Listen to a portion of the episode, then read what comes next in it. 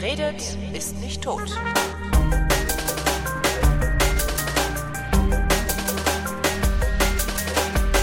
Ich bin Holger Klein und ihr hört Vrind. Äh, wer redet, ist nicht tot. Diesmal telefoniere ich mal wieder mit jemandem und der jemand, mit dem ich telefoniere, ist der Hinak Weiler. Hallo Hinak. Hallo Holger. Ähm, den Hinak habe ich kennengelernt, beziehungsweise bin ich auf den Hinak aufmerksam geworden, als über Twitter äh, einfach nur so eine kurze Notiz flog. Ah ja, hier super, äh, der Hinak Weiler, der macht demnächst auch Podcasts und die werden segelradio.de heißen. Und dann habe ich mir gedacht, oh geil, Romantik pur, Segeln. Also ich, ich habe auch früher immer diese Douglas Fairbanks Filme geguckt und, und was es da so alles gibt, so alles, alles, was auf dem Meer so stattfindet. Berge fand ich schon immer ein bisschen doof. Das Meer fand ich schon immer ein bisschen super und am liebsten wäre ich auch Segler, habe es aber bisher nur zu einem Sportbootführerschein für Motorboote gebracht. Ähm, und dann dachte ich, Mensch, ein Typ, der einen Segelpodcast macht, den guckst du dir mal an. Hab ein bisschen geguckt und festgestellt, der Hinerk, der wohnt auf dem Schiff. Hallo Hinerk nochmal. äh, wohnst du wirklich auf dem Schiff? Äh, ja, also im Moment nicht wirklich. Im Moment wohne ich gerade äh, in Zürich, ähm, weil ich leider nicht auf meinem Schiff überwintern konnte, wie ich das im letzten Jahr gemacht habe. Aber generell wohne ich seit äh, fast drei Jahren jetzt auf meinem Schiff, ja. Äh, die Schweiz hat ja übrigens eine Marine. Wusstest du das? Eine, eine Gebirgsmarine? Nee, die haben wirklich, die haben eine Marine. Die, es gibt eine Schweizer Marine. Ich glaube, die haben drei Schiffe oder sowas. Echt? Nee, wusste ja, ich dann nicht. irgendwie so Zürichsee, Vierwaldstätter See, Bodensee oder so. Keine Ahnung. Okay. Also es ist, äh, ja, die haben eine Marine. Kannst ja vielleicht mal für einen Podcast ein Interview, Auf wie das so ist, Fall, ja. wenn man eine Marine ist und kein Meer hat. Ähm, aber warum wohnst du gerade in Zürich? Oder hast, wohnst du da schon immer? Nee, also ich komme eigentlich aus Hamburg, aber meine Freundin wohnt äh, seit einem knappen halben Jahr hier in Zürich. Und weil ich mit meinem Boot in Kanada ähm, ja, eingeschneit bin, ähm, habe ich dann beschlossen, einfach mal jetzt äh, über den Winter hier nach Europa zurückzukommen. Und ja, ein bisschen ähm, mal die Berge ausprobieren. Ne? Mal was, was ich noch so gar nicht kenne. Ach, du warst noch nie in Zürich vorher? Also jetzt im Sinne von länger Aufenthalt? Ich habe sie einmal für zwei Wochen hier besucht. Das war das erste Mal, dass ich überhaupt äh, in der Schweiz gewesen bin, in meinem ganzen Leben. Mhm. Und, ähm, ja, jetzt bin ich hier gelandet und ähm, bin total begeistert davon, dass man ähm, mit der Hälfte an Geld nur ein Viertel so weit kommt.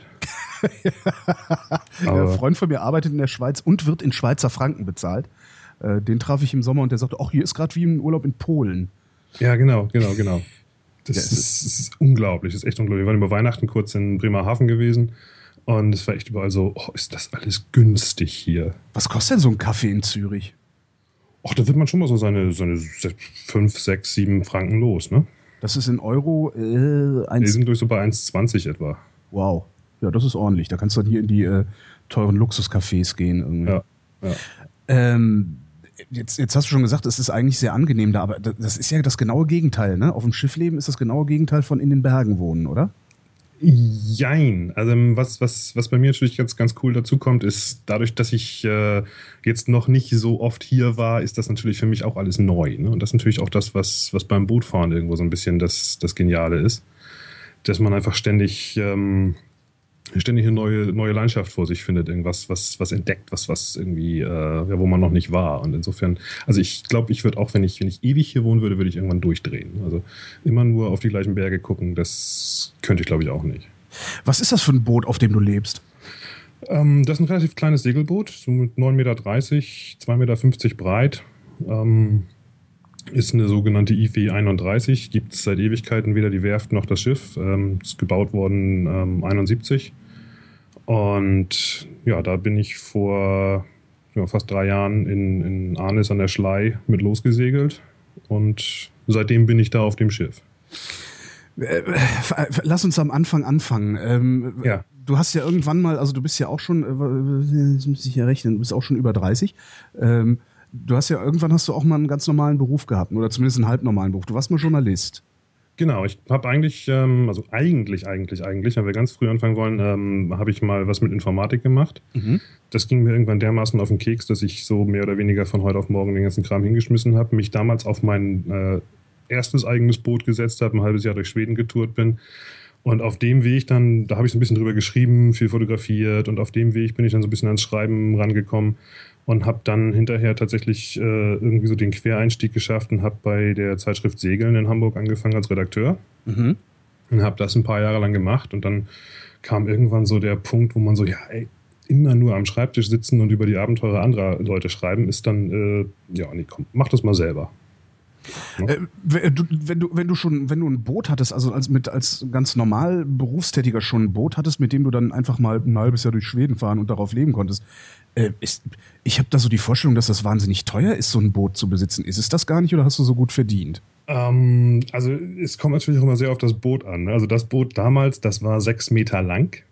Mhm. Und ähm, drin hatte ich äh, also eine Stehhöhe von so ungefähr 1,30 Meter. Mhm. Ähm, also das ist, ist nicht unbedingt ähm, das, das typische gigantische Boot, das man jetzt vielleicht vor Augen hat. Und das ist jetzt auch bei dem hier einfach nicht der Fall. Also man, man, man kriegt schon kleine Boote für gar nicht so fürchterlich teures Geld. Und ähm, wenn man sich ein bisschen einschränken kann, dann äh, geht das ganz gut. Ähm, die größte Einschränkung für mich wäre ja kein, keine, keine Toilette zu haben. Wie, wie macht ihr Segler das? Hängt ihr einfach einen Arsch über die Reling? Das gibt es auch noch, aber das wird zunehmend ein bisschen schwieriger, weil es auch ähm, einfach äh, ganz oft in, in, ganz vielen Gegenden schlicht und ergreifend verboten ist. Also ähm, vom, vom, Schiff kacken, Entschuldigung, aber ist verboten? Ja, ja, ja, ja, ja, ja. Äh, kost, kostet in den USA und Kanada, wo ich da drüben bin, kostet das so um die 1000 Dollar Strafe, wenn sie dich dabei erwischen. Ähm, Super. Obwohl es kostet auch, es kostet sogar ein Bußgeld, wenn man äh, vom, vom Rheinufer in den Rhein pinkelt. Ja. Ähm, so irgendwie 50 Mark damals, glaube ich, wegen Gewässerverunreinigung. Ja, ja, genau, genau. Da haben die tierisch viel solche Dinge. Nee, also äh, ich sag mal jetzt auf dem ganz kleinen Kahn damals, da hatte ich natürlich auch überhaupt nichts drauf. Aber jetzt auf dem ähm, Boot, wo ich jetzt mit unterwegs bin, da gibt's dann auch schon eine kleine Toilette und ähm, da gibt's dann so diese Möglichkeit, dass man so einen, so einen kleinen Tank hat. Dann fährt man eben seinen eigenen Kram da mal ein bisschen durch die Gegend und überall, wo es eine Tankstelle gibt, gibt's dann auch so eine, so eine Abpumpanlage, wo man das dann wieder abpumpen kann. Und wenn man so ein bisschen weiter draußen ist, auf hoher See oder in Gegenden, wo es das eben nicht gibt, ja, dann ähm, geht es halt oben in die Schüssel und unten aus dem Rohr raus. Ne? Mhm. Auf welche Weise sorgst du nur für deinen Lebensunterhalt, während du jetzt seit drei Jahren schon unterwegs bist? Ich bin weiterhin als, als freier Journalist für Segeln aktiv. Mhm. Und schreibe da ja eigentlich fast in jeder Ausgabe ein bisschen was über ähm, Ausrüstung, über Seemannschaft, über meine Reise, immer so, was gerade so, so ansteht.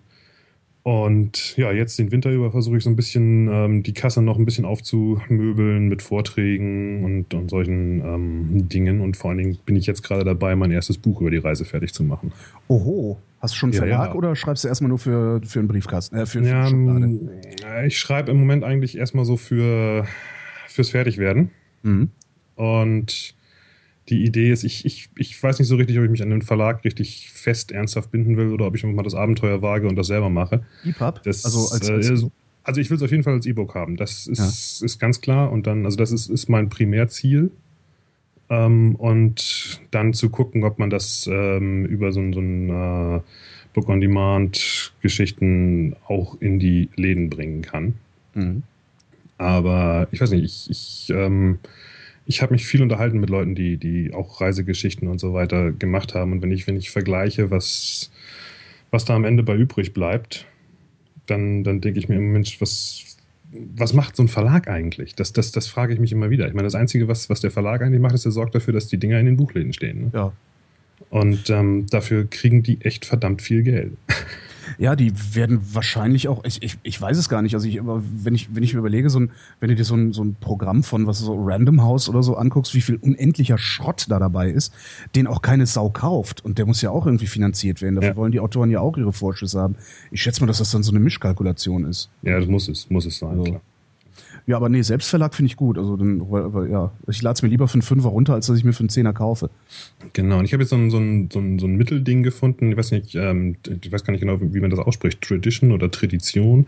Ähm, das ist so ein, so ein, so ein Halbverlag, wie, wie sich das aussieht irgendwie. Mhm. Ähm, die, die, die machen zwar auch ähm, diese Book on Demand, also in, in, in Kleinstauflage, ich glaube Minimum sind irgendwie 25 Stück, die man, die man da abnehmen muss. Äh, aber eben auch über die kann dann der gesamte Buchhandel, beziehungsweise die sorgen dafür, dass das Zeug auch bei Amazon und überall zu haben ist. Ne? Ja, da, da will man hin. Ne? Bei Amazon gelistet sein will man, sonst äh, wird es eng. Ja, ich glaube, das ist das Wichtigste. Also das ja. ist das ist das Wichtigste. Ja. Wenn, du bist vor drei Jahren losgefahren. Kann, kann, man überhaupt mit so einem neun Meter langen Boot, kann man damit einfach mal so über den Atlantik fahren? Ist man da nicht Spielball der Wellen? Oh ja, oh ja. Ähm, ich habe, ich habe, ich habe, weiß ich nicht, bestimmt monatelang, tagelang vorher äh, da gesessen und immer nur gedacht, so, oh, ja, und dann sind da haushohe Wellen und die stürzen auf dich rein, machen dich total fertig. Und dann war das irgendwie so total entspannt, als ich dann da draußen war und dachte so, nee, ist gar nicht, ist gar nicht. Prinzip Sektkorken, je kleiner das Boot, desto besser bleibt es oben. Ne? Ach. Ja, also wenn du, wenn, wenn du mal eine Flasche ja. Cola, Cola im Wasser siehst, die geht in jeder zweiten Welle unter. Mhm. Aber wenn du nur so einen Sektkorken irgendwo rumliegen siehst, der ist immer oben. Bis zu welcher, bis zu welcher Größe funktioniert der Trick? Also, oder kannst du unendlich klein werden? Also könntest du rein theoretisch auch in irgendeinem so James Bond-esken 2,50 Meter äh, äh, sargartigen Ding den Atlantik das, überqueren. Das geht schon, das geht schon. Die Dinger haben natürlich dann das Problem, dass sie irgendwann so dermaßen instabil werden, dass du also dir, dir drinnen vorkommst wie in einer Waschmaschine, ne? weil du mhm. ständig, hin, ständig hin und her rollst. Ähm, aber es gibt sogar, sogar Regatten. Also die Mini-Transat zum Beispiel, die sind glaube ich 6,50 Meter lang und die fahren jedes Jahr richtig Regatten über den Atlantik. Wenn ich, wenn ich einen Segel, Segelschein machen will, sollte ich den direkt für die See machen? Oder reicht mir ein Binnenschein, weil auf die See kann um, hier ähm, jeder Depp? Ich würde ja immer eher sagen umgekehrt. Ähm, umgekehrt. also wenn ich, wenn, ich, wenn ich Scheine mache, mache ich sie mal lieber gleich eine Nummer größer als notwendig. Mhm. Ähm, wobei man dazu sagen muss, das ist in Deutschland alles ein bisschen komplizierter als äh, im Rest der Welt. Ähm, es gibt eigentlich so Bootsführerscheine sind echt selten. Habe ich äh, festgestellt. Im Rest der Welt. Im Rest der Welt, okay. ja. Äh, in Deutschland ist es so, du brauchst irgendwie einen Führerschein, wenn dein Boot einen Motor hat, der mehr als 5 PS genau. Leistung äh, produziert. Und du darfst nicht länger als 15 Meter fahren. Genau, äh, auf dem Binnenschein. Auf dem Binnenschein. Mit dem, mit dem Binnenschein. Mit dem, mit dem Sportbootführerschein See darfst du auch, auch größere Sachen fahren. Ah, ja. Ähm, das Witzige ist, du kannst dir jetzt hier die Rigma Rigmas oder irgendein so riesen Ding nehmen, den Motor ausbauen und damit lossegeln, komplett ohne Führerschein. Ach was? Moment. Ja. Äh, aber warum brauche ich denn dann einen Segelschein? Ja, das ist eben der Punkt. Du brauchst also zum, zum, zum Segeln braucht man eigentlich keinen Segelschein. Was man beim Segelschein eben lernt, ist, äh, dass man auch ähm, das äh, dann überlebt, wenn man damit unterwegs ist. Mhm. Stimmt, ja. Würde sich ja auch anbieten. Ja, das ist ganz praktisch, dass man einfach auch mal ein bisschen. Ähm ich habe also, also du sagst, wenn, wenn ich also mit meinem Sportbootführerschein Binnenmotor habe ich im Prinzip einen Segelschein. Ich bin nur zu blöd zum Segeln, weil es mir noch keiner beigebracht hat. Ja, in dem Binnenbereich ist es noch wieder ein bisschen anders so. als im Seebereich. Im Binnenbereich gibt es, glaube ich, auch noch eine Einschränkung, irgendwie, dass die Segelfläche nicht größer als 15 Quadratmeter irgendwie. So muss ich jetzt wirklich lügen, weil das ist äh, Binnensegeln hat war nie mein meine meine Domäne. Ja, ist auch ein bisschen ungeil, ne? Also es ist so in meiner Wahrnehmung auch. Also ich finde Binnen finde ich Motorboot irgendwie cooler, weil das hat dann so ein bisschen was von Cabrio fahren. Ähm, und ja. Segeln auf so einem, mein Gott, da muss, da willst du glaube ich schon auf den Bodensee oder auf die Müritz, damit du auch ordentlich äh, ordentlich Distanzen zurücklegen kannst. Ansonsten stelle ich mir das ein bisschen langweilig vor. Ja, ich habe immer so den Anspruch für mich irgendwann mal gefunden, so ich, ich, ich finde es einfach schrecklich, wenn ich morgens irgendwo losfahre und dann abends in den gleichen Hafen wieder reinfahre. Das ist immer irgendwie so überflüssig, finde ich. Oh, jetzt habe ich gerade wieder so ein Romantik-Ding in der Brust gehabt. Die Romantikklammer. Ja. Ähm, ähm, als du losgefahren bist, wo bist denn du lang gefahren dann die letzten drei Jahre? Also ich bin, bin gestartet an der, an der Schlei in Schleswig-Holstein. Ja. Ähm, und bin dann über Fehmarn rüber nach Rügen, hoch bis Schweden, Finnland, also so einmal um die Ostsee rum. Mhm. Wie lange so, braucht, lang braucht man dafür, einmal um die Ostsee rumzufahren? Also so einen guten Sommer lang. Ne? Das mhm. ist, ist mal so eine, so, eine, so eine Hausnummer. Und ähm, dann kommt man auch, das, das war eigentlich das, was ich, was ich am spannendsten fand an der Tour. Dann kommt man eben auch so in, in, ins Baltikum und Lettland, Estland und die ganze Gegend, die einfach auch dann schon mal so ein bisschen anders sind als das, was man so kennt vom Segeln her. Ne? Wenn, man, wenn man so wie ich jetzt schon ein paar Jahre dabei ist, dann ist so Dänemark, ja, alles schön, aber irgendwo auch immer das Gleiche. Ne? Mhm. Und das war dann so das erste Mal so ein bisschen was richtig Neues und, und, und auch, auch einfach eine andere Kultur, die da irgendwo dann auf einmal ist. Und damit habe ich, äh, ja, hab ich ein gutes Jahr verbracht, äh, also einen guten Sommer verbracht. Bin dann über den Winter wieder zurückgekommen nach Hamburg mit meinem Boot, habe in Hamburg im Hafen überwintert und bin dann äh, über den Atlantik losgestartet. Ne? Nach England, rüber nach äh, zu den Azoren runter, von das ist da, da, wo das Wetter herkommt, ne? Ja, ich wollte ja immer mal auf die Azoren, weil im Fernsehen hieß es, gab es früher immer das Azoren hoch. Das ja. kommt auch irgendwie nicht mehr bis zu uns. Also jedenfalls hat lange keiner mehr drüber geredet, habe ich das Gefühl. Aber ja. Ja, das, das, das, das ist da stationär. Das, das gibt es da mehr oder weniger äh, jedes Jahr und immer. Ach so, das gehört da, das, das, das wohnt da sozusagen. Das wohnt da sozusagen, genau. genau. Das wird im Sommer immer mal ein bisschen größer und im Winter ein bisschen kleiner. Und es ist eigentlich so, so einer der, der Faktoren, die eigentlich für das, für das Wetter, das wir hier haben, total verantwortlich sind. Mhm. Also man, man versucht dann aber auch, wenn man, wenn man den Atlantik überquert, jetzt nicht in einem Zug durchzurauschen, sondern äh, mehrere Etappen zu machen. Ähm, es, es, gibt, es gibt zwei, zwei Strecken, die, die rüberführen. Das eine ist, oder drei eigentlich. Ähm, es gibt einmal die, die, die ganz harte Nummer, das ist äh, von England direkt rüber Richtung Neufundland, Nova Scotia, also die kanadische Küste anlaufen. Da hat man einfach ähm, durch die, es gibt ja so, so, so, so stetige Winde, die so Passatwinde und solche Geschichten. Mhm. Und wenn man sich eben sehr weit im Norden über den Atlantik aufmacht, hat man die eben durchgehend gegen an und auch häufig in ziemlich kräftig äh, wehend. Ähm, da gibt es auch so Regatten, so O-Star Race und so weiter, die, die das so als, als das härteste Rennen der Welt und ähm, ähnliches dann eben äh, auch äh, vermarkten, dass sie sagen, wir kacheln dagegen an. Aber ist das nicht bescheuert, gegen den Wind zu segeln? Äh, ja, es macht also, die Sache unglaublich anstrengend und sehr lange. Ja, Oder, gut, wenn man ankommen will, ist es bescheuert. Wenn man eine Regatta macht, wahrscheinlich nicht. Ne? Genau, es ist dann so ein bisschen die, die Herausforderung, ja. die, die Elemente zu besiegen. Und, ähm, ja, und dann gibt es die, die zweite Variante, das ist so ein bisschen die, die, die gemütliche Familientour. Da fährst du ähm, an der europäischen Küste runter, bis, ja, eigentlich sogar noch weiter als, äh, also bis, bis, bis in die Kapverden äh, oder, oder zumindest die Kanaren. Und hast dann ab Herbst auf der kompletten Atlantiküberquerung Rückenwind. Da wehen dann die Passatwinde und schieben dich in die Karibik. Geil.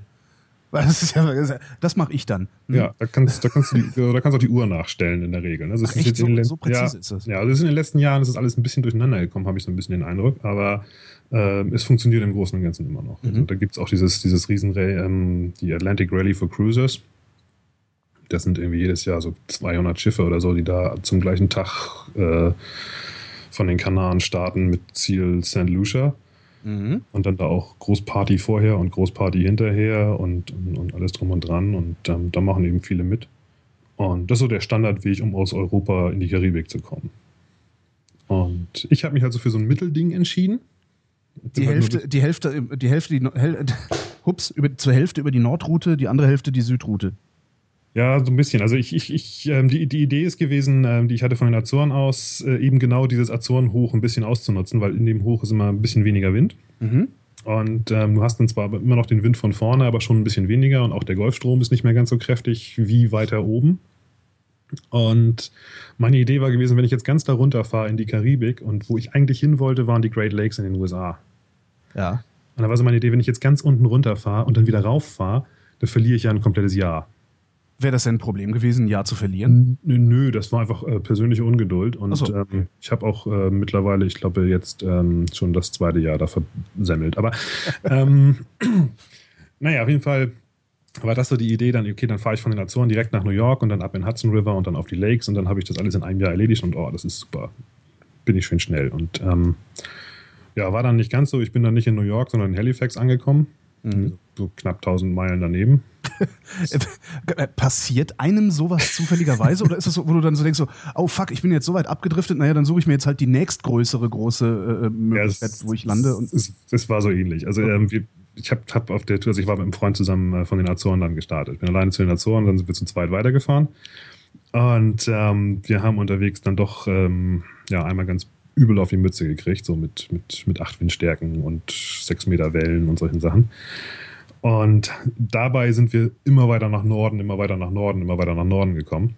Und dann war einfach irgendwann so, guck mal hier, du Halifax ist irgendwie noch äh, drei Tage und New York ist irgendwie noch neun Tage. Ach, lass doch mal nach Kanada fahren. Mhm. Aber normalerweise, also ja, sowas passiert, wie gesagt, so durch, durch, durch Stürme oder sowas, aber so richtig aus Versehen eigentlich nicht. Also man weiß dann auch schon ungefähr noch, wo man ist und, und, und was man da eigentlich gerade macht und dass das äh, ein ganz guter Plan ist.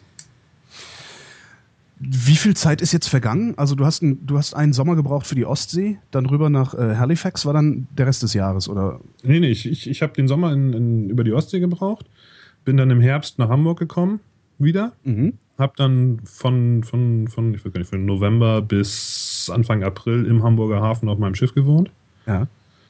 War ganz lustig, weil man, Hamburger halt, ne? Ja, wann, wann haben wir hier mal einen Winter und äh, Weihnachten 12 Grad und ein bisschen Regen und so weiter. Mhm. Das war dann eben hier genau 2009, 2010, wo das zum ersten Mal dann äh, die große Schneekatastrophe gab. und ähm, ich dann plötzlich irgendwie 15 Zentimeter Schnee auf dem Schiff hatte und die Elbe zugefroren ist und das Boot nicht mal mehr geschaukelt hat. Und ähm, ich habe irgendwie, ich weiß gar nicht, äh, zweieinhalb Liter Diesel am Tag für die Heizung verbraucht. Und also es äh, war schon, schon ein bisschen abenteuerlich, aber es war lustig. Also, Kriegt man das denn überhaupt beheizt?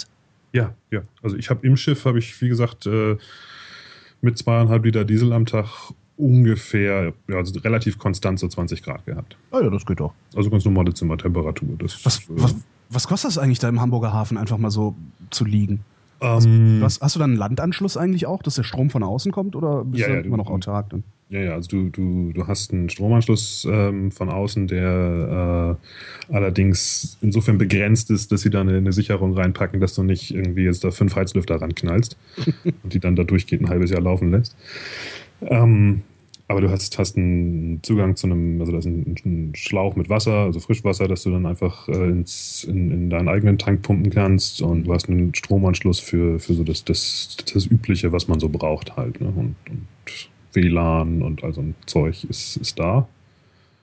Und muss dann halt nur immer morgens zum, zum, zu den Waschräumen durch den Schnee stiefeln. Ne? Das ist, Das ist dann, ein bisschen hässlich dann. das ist ja. ein bisschen unangenehm. Ist halt wie Camping, ne? genau, ist wie Camping. Ja. Und was kostet das, da so zu liegen? Also ich habe für das Vierteljahr irgendwie ein bisschen über 1000, 1500 Euro oder sowas, glaube ich, waren das im Endeffekt bezahlt. Das ist aber schon recht viel. Also ich hätte gedacht, das wäre billiger. So Ja, als, als Alternative zur Einzimmerwohnung oder so habe ich jetzt gedacht. Irgend so coole Alternative zur Einzimmerwohnung, aber Ja, aber es war auch fast ein halbes Jahr. Ne? Ich meine, das ist, das ist, äh, also ich muss ganz ehrlich sagen, also so richtig Hamburg Innenstadt, Rödingsmarkt, ich weiß nicht, ob du die Ecke kennst. nee, gar nicht. Ähm, also das ist so, ist so, ich glaube, Wohnung, Einzimmerwohnung kriegst du da schwer für unter 1000 pro Monat. Ne? Oh, ja, oh. Also das ist, das ist schon, da sitzen Und das ist, das ist dann praktisch auch Hafennähe. das ist ja, es ist ja im Hafen. Ne? Achso, das heißt, du hast genau, einfach nur auf der anderen Seite der Kaimauer gewohnt und es war spottbillig. Genau, genau. Ah. Genau, Also ich habe hab richtig äh, ähm, da an den Landungsbrücken, also ich habe ich hab, ja mit einem Blick auf die auf die Speicherstadt und, und, und allem drum und dran. Also erste Wohnlage, muss man wirklich sagen. Nur halt ohne Dusche, ja. Nur halt ohne Dusche, ja. Aber ist nicht so schlimm. Da Nö. gewöhnt man sich schnell dran. Äh, wie regelmäßig hast du geduscht? Also ist ja eigentlich auch, also wie lange bleibst du dreckig für gewöhnlich? Also das, das kommt sehr drauf an. Also jetzt, wenn ich, wenn ich da so wie, wie, wie in Hamburg in einer Stadt bin, dann, dann dusche ich natürlich auch täglich, wie jeder andere wahrscheinlich auch. Ne? Äh, man will da ja auch nicht immer so als, als äh, völlig fertig verwandt durch die Gegend laufen. Ähm, aber wenn, wenn ich jetzt zum Beispiel den letzten Winter habe ich dann in den Bahamas verbracht, Mhm. da gibt es dann auch keine Dusche. Da springt man dann halt eine Nas lang mal über Bord. Ja. Ähm, aber das ist dann halt auch Salzwasser und ähm, das geht dann auch irgendwann auf die Haare ein bisschen. Und naja, ich, ich sag mal so, also Wie nachdem, was wie sich so ergibt. ne? Ne? Genau, ja. Ja. wir wollen jetzt auch nicht äh, Ekel in die Köpfe der Leute genau. äh, hier so zum Jahreswechsel. genau. Ansonsten gibt es immer noch die Möglichkeit, dass das mache ich zum Beispiel in Überfahrten, dass ich dann einfach einen, einen Eimer ins Wasser schmeiße und mich dann da einmal mit Atlantikwasser dusche. Ne? Ist das nicht zu kalt? Ich, äh, ich bin so, weißt du, ich, ich, ist Ja. auch so, ich träume halt davon, irgendwie mit dem Schiff durch die Welt zu segeln und kack mich ein, wenn es unter 10 Grad wird. Weißt du, so, äh, alles kalt. Ja, 10, 10 Grad hat, hat, hat, hat der Atlantik dann manchmal auch Ja. schon. Ne? Kommt immer ein bisschen drauf Warum, an. warum bist du nicht in der Karibik geblieben? Also, ich würde ja in der Karibik bleiben, allein schon wegen der ganzen Piraten und so. Also Ja, Filme. Piratenfilme. Ja, ähm, also ich, ich, ich, ich hatte mir ja mal so eine Route überlegt, die ich, die ich gerne machen will. Mhm. Ein bisschen so, einen- so, einen- so einen groben Plan. Ich glaube, den braucht man auch, damit man nicht irgendwo völlig blöd in der Gegend rumhängt und irgendwo so ziellos wird. Und hatte mir überlegt, dass ich eben die, die Great Lakes in den USA machen will. Und da gibt es eine Route, die geht dann von Chicago so richtig quer runter, Mississippi, Tennessee River und so weiter. Und dann kommst du irgendwann äh, in Mobile, Alabama wieder aus dem äh, Land raus und bist im Golf von Mexiko. Hm. Und diese Tour quer durch die USA, die hatte ich mir so, so als, als erstes großes Ziel gesetzt. Und da bin ich jetzt auch gerade bei. Bin jetzt, äh, wie gesagt, äh, in Kanada sozusagen zwischengestoppt, ungeplant, weil mir mein Motor um die Ohren geflogen ist. Oh, i. Ja, das war ein bisschen blöd. Was für ein Motor ist das? Was hast du da drin im Schiff? Das ist, das ist ein ähm, 18 PS äh, Bootsdiesel von Yanmar. Also auch zu, äh, zu, als Antrieb, also nicht nur zur Energieversorgung, sondern als damit Genau, fährst du genau. Okay. genau, genau. Also ich, ich muss jetzt hier auf den, auf den Flussstrecken und so weiter, da muss ich auch meinen Mast legen, wegen Brücken und Hochspannungsmasten und all so ein Zeug. Mhm, Weil, weil da, da rechnet keiner mit Segelbooten auf diesen Flüssen. Ne? klar. Und dementsprechend ist es auch alles so gebaut, dass es äh, nicht, nicht, nicht hoch genug ist. Wie hoch ist der Mast? Äh, knapp 12 Meter. Mhm. Ja, ist 12 Meter lang und guckt ungefähr ja, so 10, 11 Meter oben raus. Ist der, der Motor, ist der eingebaut oder ist das so ein Außenborder? Nee, nee, der ist richtig fest eingebaut. Und das war so ein bisschen so eine Kombination aus persönlicher Blödheit und, ähm, äh, und, und, und äußeren Umständen. Also ich habe äh, da wohl so eine Art, ähm, so einen Lagerschaden produziert, nachdem ich das Ding 30 Stunden am Stück laufen lassen hatte weil es absolute Flaute war und ähm, ich wollte ja nur mal kurz über diesen See und dann so mittendrin irgendwann fällt einem auf, so, ey, jetzt bist du schon sechs Stunden unterwegs und es ist immer noch kein Land zu sehen. Ähm, nein, also die, die, die, sind halt riesengroß, diese Seen. Ne? Ja. Und ähm, wenn dann überhaupt kein Wind weht, dann, dann fährst du halt unter Motor. Ja, sicher. Und das ähm, kann so ein Bootsdiesel auch ohne weiteres ab, dass der das eigentlich mal Ich wollte gerade sagen, 30 Stunden, das sollte dem doch eigentlich nichts ausmachen. Oder genau, hast du nicht geschmiert? Naja, das war das Problem. Also das Öl war schon ein bisschen länger drin und äh, ich war eigentlich, hatte, hatte, hatte, hatte, wie man so schön sagt, hätte, hätte Fahrradkette das schon. Ähm, äh, mal wechseln können und ähm, hatte das auch auf dem Zettel, dass ich das jetzt demnächst mal wechseln will und werde. Ähm, und dazu kam dann aber wahrscheinlich, da, da, treibt ohne Ende so, so, so Krautzeug im Wasser rum auf diesen Seen. Mhm. Und diese Bootsdiesel, die holen ihr Kühlwasser von unten aus dem, aus dem, äh, aus dem Wasser. Und wenn sich dann da so ein Propfen vorsetzt, dann kommt kein Kühlwasser mehr. Dann kommt kein Kühlwasser mehr und dann wird es ganz schön warm. Und wenn das sowieso schon ganz schön warm ist und man die ganze Zeit draußen sitzt, kriegt man das unter Umständen auch nicht mit. Ja, und dann ähm, liefer und liefer und liefer und liefer und dann kam so ein bisschen Wind und das Boot legt sich so ein bisschen auf die Seite und in dem Moment bam, bam, bam, bam, bam, tierisches Gerödel von unten und äh, noch bevor ich irgendwie, irgendwie die Hand am, am, Schalthebel hatte, war dann also auch schon der Motor aus. Und ja, ich tippe einfach drauf, dass das Ding gnadenlos überhitzt hat. Ah. Das heißt, in den nächsten Motor wirst du dir irgendeinen Temperaturfühler einbauen. Genau, das habe ich schon, habe ich schon vorgesehen. Der kommt jetzt, äh, also die, der, der Motor wird jetzt repariert. Das haben wir, oder wurde, ist schon repariert. Das habe ich, hab ich noch angeleiert, bevor ich zurückfuhr, dass, dass die Reparatur durchgeht. Und dann baue ich den nächstes Jahr, wenn ich wieder da bin, ein. Und dann kommt da auch ein Temperaturfühler mit rein und auch ein vernünftiger Öldrucksensor, der nicht erst anfängt zu piepen, wenn der Öldruck auf Null sinkt. Und ähm, ja, das ist dann so, ja, ich sag jetzt mal etwas brutal Lehrgeld. Ja. Aber war, war böse. Wenn du sagst, du baust das Ding dann ein, wenn du wieder rüberfliegst, ja. Ist das im Sinne von, du baust das Ding dann eigenhändig ein oder äh, also sitzt du dann da so, so richtig äh, mit, mit, mit Flaschenzug und schraubst das Ding selber fest oder lässt man sowas in der Werkstatt machen? Das, das kommt immer ein bisschen darauf an. Also ich habe nicht das nötige Kleingeld, um das machen zu lassen. Ne? Also okay. ist neben, neben, direkt neben mir ist einer, der hat einen Blitzschlag gehabt auf einer 16 Meter äh, riesengroßen Moody-Yacht und ähm, da ist halt alles kaputt drin und so weiter. Und er hat das Ding in die Werft gebracht und gesagt, ja, ähm, das wird wohl nichts mehr dieses Jahr. Ich komme dann nächstes Jahr im April wieder und wäre schön, wenn dann wieder alles heil ist. So, das kann ich mir nicht leisten. Also muss ich das selber machen. Was kostet so ein Motor und was kostet der Einbau? Also für, für die Reparatur, das, das konnte ich jetzt selber nicht machen, weil da auch richtig dann an, an, da waren so ein paar, paar Kratzer drin im Kolben, äh, im, im, im, äh, an der Nockenwelle und, und solche Sachen. Das, das kann ich selber nicht. Und fürs, fürs Zerlegen des Motors mit, mit wieder aufbauen und alles austauschen und heil machen, ähm, haben die mir so knapp 4000 Dollar äh, als, als äh, Richtwert gesagt. Mhm. Äh, knapp, ja, ja, also mit, mit, mit anschließender Überwinterung vom Boot und alles, also so, so als Komplettpaket. Und dann ist halt so, ja, je, je mehr ich selber mitmache, desto geringer wird die Rechnung nachher. Ne? Okay. Also das, das äh, klappt dann schon so. Also jetzt auch beim, beim Ausbauen, das, das war dann so, okay, dann kam dann der, der, der, die Jungs von der Werft eigentlich nur noch, um, um, um am Kran aufs Knöpfchen zu drücken, um ihn, um ihn rauszuheben. So. Was musst du da alles machen, um so einen Motor auszubauen? Sind, ähm. sind das viele Schrauben oder ist das eigentlich nur so eine dicke Schraube und hinten die Welle ab? Ne, also der Motor selber sitzt, sitzt auf vier Schrauben. Hm? hm? Das sind einfach vier Schrauben, hinten die Welle und dann natürlich ohne Ende Kabel, Dieselleitungen und solche Sachen. Ne? Luft, Luftfilter und was nicht alles.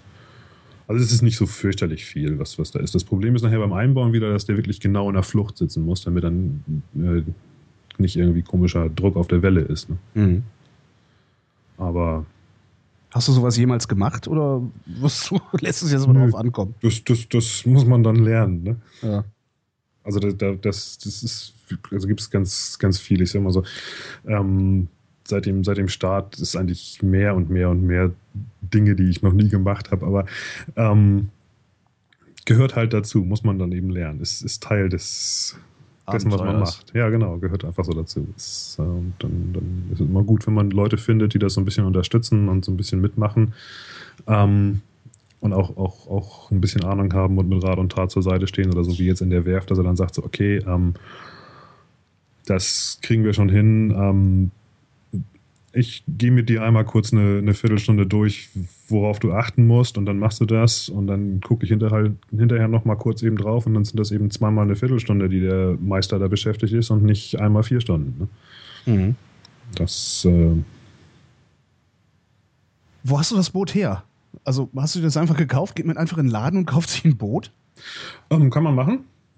Ähm, kriegt man natürlich äh, dann, dann häufig auch dementsprechend teure Boote. Nee, ich habe das gute Stück eigentlich für eine ganz andere Reise haben wollen. Ich wollte nämlich eigentlich ursprünglich mal nur um die Ostsee und vielleicht mal nach Jan Main hochsegeln. Mhm. Ähm, dass dann so eine Riesenreise draus wird, habe ich damals eigentlich noch überhaupt nicht in, in Erinnerung, äh, in, in, im Plan gehabt und ähm, hatte mir Boote angeguckt, unter anderem auch das, und ich habe mich einfach so, es war schon, schon, schon so, wie auch immer so schön sagt, einfach auf den ersten Blick drin verliebt. Ne? So mhm. Davor gestanden und gesagt, so, ja, das ist es. Und so einmal Probesegeln gemacht und ja, will ich haben. Bin mir leider mit dem, mit dem Verkäufer damals, also das ist von privat gekauft, dann äh, so, so gar nicht mit dem Preis einig geworden, wie das so oft ist. Und hatte dann so ein bisschen weiter meinen Plan gesponnen und war dann irgendwann so an dem Punkt, dass ich, dass ich so, okay, gut, jetzt hast du einen Plan, jetzt hast du deinem äh, Chef auch schon gesagt, dass du nächstes Jahr segeln gehst. Das war vor und, drei Jahren, als du gesagt hast, du gehst nächstes Jahr segeln, oder? Ja, ja, so ungefähr. Okay. So, ja. ja. Ähm, und dann, dann bin ich äh, äh, ja, eigentlich so am, am, nächsten Tag, nachdem ich mit ihm abends da gesessen habe und wir darüber philosophiert haben, wie es denn so geht und dass eigentlich das Allerwichtigste, was fehlt, irgendwie ein Boot ist, äh, rief er dann nochmal an und ähm, sagte dann so, ja, okay, also ähm, mit dem Preis können wir nochmal drüber reden. Und dann habe ich gesagt, ey, das ist irgendwie auch so ein bisschen so, klingt jetzt total esoterisch, aber irgendwie auch ein Zeichen, ne? Das soll so. Ja, klar. Das soll so. Ja, sicher. Und ähm, ich bin auch total zufrieden damit. Also das ist. Verrätst du, wie viel du bezahlt hast für dein Boot? Also für das Boot habe ich 18.000 äh, Euro bezahlt. Mhm. Und dann nochmal einen ganzen Batzen Geld, also ungefähr die Hälfte nochmal an, an, an Ausrüstung reingesteckt. Und ja, was man so halt, halt nochmal braucht. Nochmal ein bisschen neue Segel und so ein Zeug vorher haben. Das heißt, abgesehen von, abgesehen von Mut und vielleicht ein bisschen äh, auch handwerklichem Geschick, um, um Reparaturen selber auszuführen, bräuchte ich ungefähr 25.000 Euro, um diesen Traum äh, leben zu können, den du da gerade lebst. Jein. Jein. Also man kann, man kann natürlich auf der anderen Seite auch, auch einfach ein bisschen sich überlegen, Teile der Ausrüstung, die ich da jetzt drauf habe, sind eben auch für, für Ecken schon, schon da, die ich jetzt noch nie gebraucht hätte. Ne? Also ich habe zum Beispiel so einen, so einen, so einen Watermaker da drauf, der. Ein was? Ähm, das ist so ein, so, ein, so ein Gerät, das aus, aus Salzwasser Trinkwasser macht. Also Meerwasserentsalzungsanlage? Genau, genau. Geil. Ich kann also unterwegs, unterwegs äh, mein, mein eigenes Trinkwasser produzieren. Ähm, das ist eigentlich eher so gedacht für, für Ecken, die ich später auf der Route habe. Also äh, wenn ich dann so Richtung Südamerika runterkomme, Richtung äh, Patagonien oder noch später dann wieder hoch Richtung Alaska auf der anderen Seite. Ähm, das, das sind natürlich so Sachen, die, die muss man nicht haben. Und ähm, wenn man sich jetzt fest vornimmt, man will in die Karibik und man will auch in der Karibik bleiben, dann braucht ja, man auch so. nicht unbedingt eine Heizung. Ne? Also muss ja, so, so, so, ein kleiner Püsterich reicht da wahrscheinlich dann, ne? Also für den Fall, dass es mal kühl wird. Ja, mit dem Püsterich ist das Problem. Also, du brauchst Strom, ja, scheiße. Das ist das Ding, du brauchst Strom. ne? du brauchst, so ein Püsterich braucht richtig Strom. Ne? Also, Wie versorgst du dich denn an Bord überhaupt mit Energie? Ähm, ich habe eine Solarzelle, eine ziemlich große. Die reicht witzigerweise für mich auch, völlig, ja, ich sag mal, ziemlich aus. Wobei ich mir auch angewöhnt habe, so Dinge wie einen Kühlschrank zum Beispiel einfach nur zu benutzen, wenn ich ihn wirklich brauche. Also wenn ich jetzt wirklich Sachen drin habe, die, die, die schlecht werden. Mhm. Ansonsten schalte ich ihn einfach aus. Ich muss jetzt nicht meine Dose Cola kalt haben. Nee. Das, das ist, das ist dann so 12 Volt Bordstrom oder was ja, also, sagst du da? Wie, wie, man die so aus dem Wohnwagen oder sowas auch kennt. Also so mhm. ganz normal 12 Volt Kühlschränke und, und, und ein bisschen Beleuchtung und mein Laptop und das ist eigentlich alles. Und ich habe mir auf dem Schiff angewöhnt, wenn es dunkel wird, gehe ich schlafen und wenn es wieder hell wird, stehe ich wieder auf. Das heißt, ich brauche auch nicht viel, viel Strom für Licht oder sowas. Ne? Mhm. Hast du, äh, wo du sagst Laptop, hast du, wenn du so über den Atlantik fährst, gibt es da irgendwo Internet? Gibt es irgendwie so ja, ja, Yippie, um, ähm, Tuden, Satellite, Uplink, äh, ja, gibt weiß es. nicht was? Also, also du kannst, du kannst das Internet ähm, über, über Satellit machen. Das äh, ist äh, fast unbezahlbar teuer. Ist das so Inmarsat oder was ist ja, das? Ja, genau. Oder wie auch ja, beim, beim, Inmarsat oder Global Star oder, oder. Ja, ich weiß, wir haben das, das wir haben so bei, bei, bei meinem Heimatsender Fritz haben wir ein, äh, ein Mini mit einer Satellitenfunkanlage äh, ausgestattet. Also kannst du, kannst du eben überall hinfahren als, als Mini-Ü-Wagen. Ja. Ähm, und sind da auch immer gehalten worden, ähm, das Ding nur wirklich 20 Sekunden vor der Einblendung einzuschalten und Ja. sofort nach der Einblendung auch wieder auszuschalten, weil ansonsten das von allen Rundfunkgebühren der Welt nicht mehr bezahlbar wäre oder so. ähnlich. Genau, genau. Das Also war ich, furchtbar teuer, ich weiß gar nicht mehr. 25 Euro die Minute oder sowas Brutales. ja, also ganz so schlimm ist nicht so, so, so ein normales Satellitenhandy liegt irgendwie, ich glaube, jetzt so bei, bei, bei 5 Euro oder 5, 5 Dollar die Minute. Also so, Hast du sowas? ist so die, die. Ich habe so ein Ding nicht, nee. Wie Ähm, würdest du dann einen Notruf absetzen, wenn was ist? Ich habe aber trotzdem zum Beispiel E-Mails auf dem Schiff. Das wollte ich Hä? nicht. Ja, ja. Und zwar ähm, äh, gibt es da diese gute alte Technologie, die äh, tatsächlich auch heute immer noch funktioniert, und zwar Kurzwellenradio, Mhm. So Amateurfunkmäßig. Packet Radio? Ja, so ähnlich. Ähm, also, also man kennt ja noch so diese alten Modem-Geschichten, ne, wo man Mhm. dieses Krrt, Krrt, Krrt Gerausche da am Anfang hört. Die Älteren unter uns werden sich noch erinnern. Die Älteren werden sich erinnern, genau.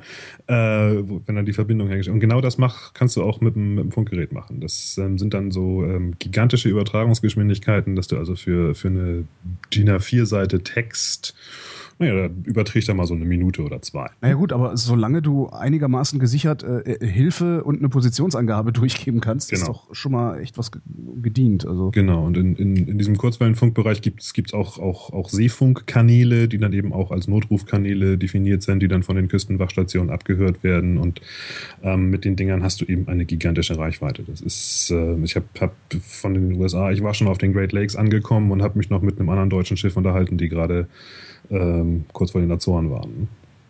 was unterhält man sich da so? So wie Ähm, Fernfahrer, so ja, hier Blitzer im Tunnel äh, irgendwo? Wetter, wie geht's? Mhm. Einfach so, so fünf Minuten schnacken und, und, und gucken, was, wie es dem anderen geht eigentlich nur. Ne? Da ist dann schon dann, also ab, ab um, so einer Entfernung ist dann auch schon, schon der, das einfache Miteinander reden schon der Sinn der ganzen Sache. Also die so, oh, ich hab's geschafft, Mhm. bin da durchgekommen. Und ja, man kann das auch nutzen. Ähm, es gibt, gibt so Wetterfunkkreise, wo ich dann zum Beispiel auch in so einem drin bin. Das ist ein Kanadier, der sitzt, ist unglaublich, der sitzt jeden Tag das ganze Jahr über, Punkt 19 Uhr, macht er sein Funkgerät an und jeder, der sich meldet und irgendwo auf dem Atlantik rumtümmelt, kriegt von ihm für die nächsten drei Tage eine Wettervorhersage. Schön. Und ähm, das finde ich, finde ich gigantisch, dass es Leute gibt, die sowas machen. Das ist sein, sein Hobby, war früher ähm, Meteorologe gewesen Ja. Und war selber mal irgendwie Segler und hat mal irgendwann fürchterlich auf die Nase gekriegt, weil er von irgendeinem heranziehenden Tiefdruck nichts wusste. Und hat dann da dieses Funknetz aufgebaut und ähm, ist so, ja, eigentlich eine, eine feste, fester Bestandteil von, von, vom Seefahrt geworden heute. Ich erwarte ein Interview mit dem in deinem eigenen Podcast. Ja, das, ähm, das, das, das habe ich auch auf meiner Liste schon Ja, stehen. super. Zumal ich ja auch nicht so weit weg bin. Äh, Was mir gerade noch ein- in den Kopf ploppt, äh, wie lange braucht man eigentlich für so eine Atlantiküberquerung? Ähm, das geht relativ schnell, also für Segler relativ schnell. Hm. Ähm, das waren, also ich bin, bin rübergesegelt nach, nach England, bin dann noch so ein bisschen an der englischen Küste lang und dann von Falmouth aus nonstop zwölf Tage zu den Azoren Mhm. und dann nochmal von den Azoren aus 18 Tage nonstop nach Halifax. Ein Monat. Ja, Ja. also man sagt so für die, für die Standardüberquerung ist immer so, so um die 20, 25 Tage ist so eine Hausnummer, die man eigentlich immer so sagt, wenn man, wenn man nonstop von England rüberfährt oder, oder unten die Karibikroute nimmt. Ihr seid zu zweit gefahren, sagst du. Würdest du sowas auch alleine machen oder ist davon eher abzuraten? Ähm, wenn man ein bisschen Erfahrung hat und ein bisschen weiß, worauf man sich da einlässt, ähm, dann, dann kann man das auch alleine machen. Ich hätte es auch alleine gemacht. Ich habe ähm, einfach einen Freund gehabt, der ja, irgendwann saßen wir mal so beim Bier zusammen und er sagte so, oh, es geht mir hier alles so auf den Keks und ich möchte gerne mal irgendwo hin, wo es kein Internet, kein Telefon gibt. Und ich sage, ja, weiß ich was. Ne? Hat er so- damit gerechnet, dass du den Atlantik meinst? ähm, er hat es dann wahrscheinlich relativ schnell verstanden, weil wir auch gerade, also weil ich gerade so in der Planungsphase war. Ne? Und, und so hat sich das dann auch ergeben, dass er dann sagte, ja, finde ich, finde ich klasse, das machen wir. Und dann, dann ist er halt auf die Azoren geflogen, als ich da ankam. Und ist dann mit an Bord gestiegen und dann sind wir darüber gefahren.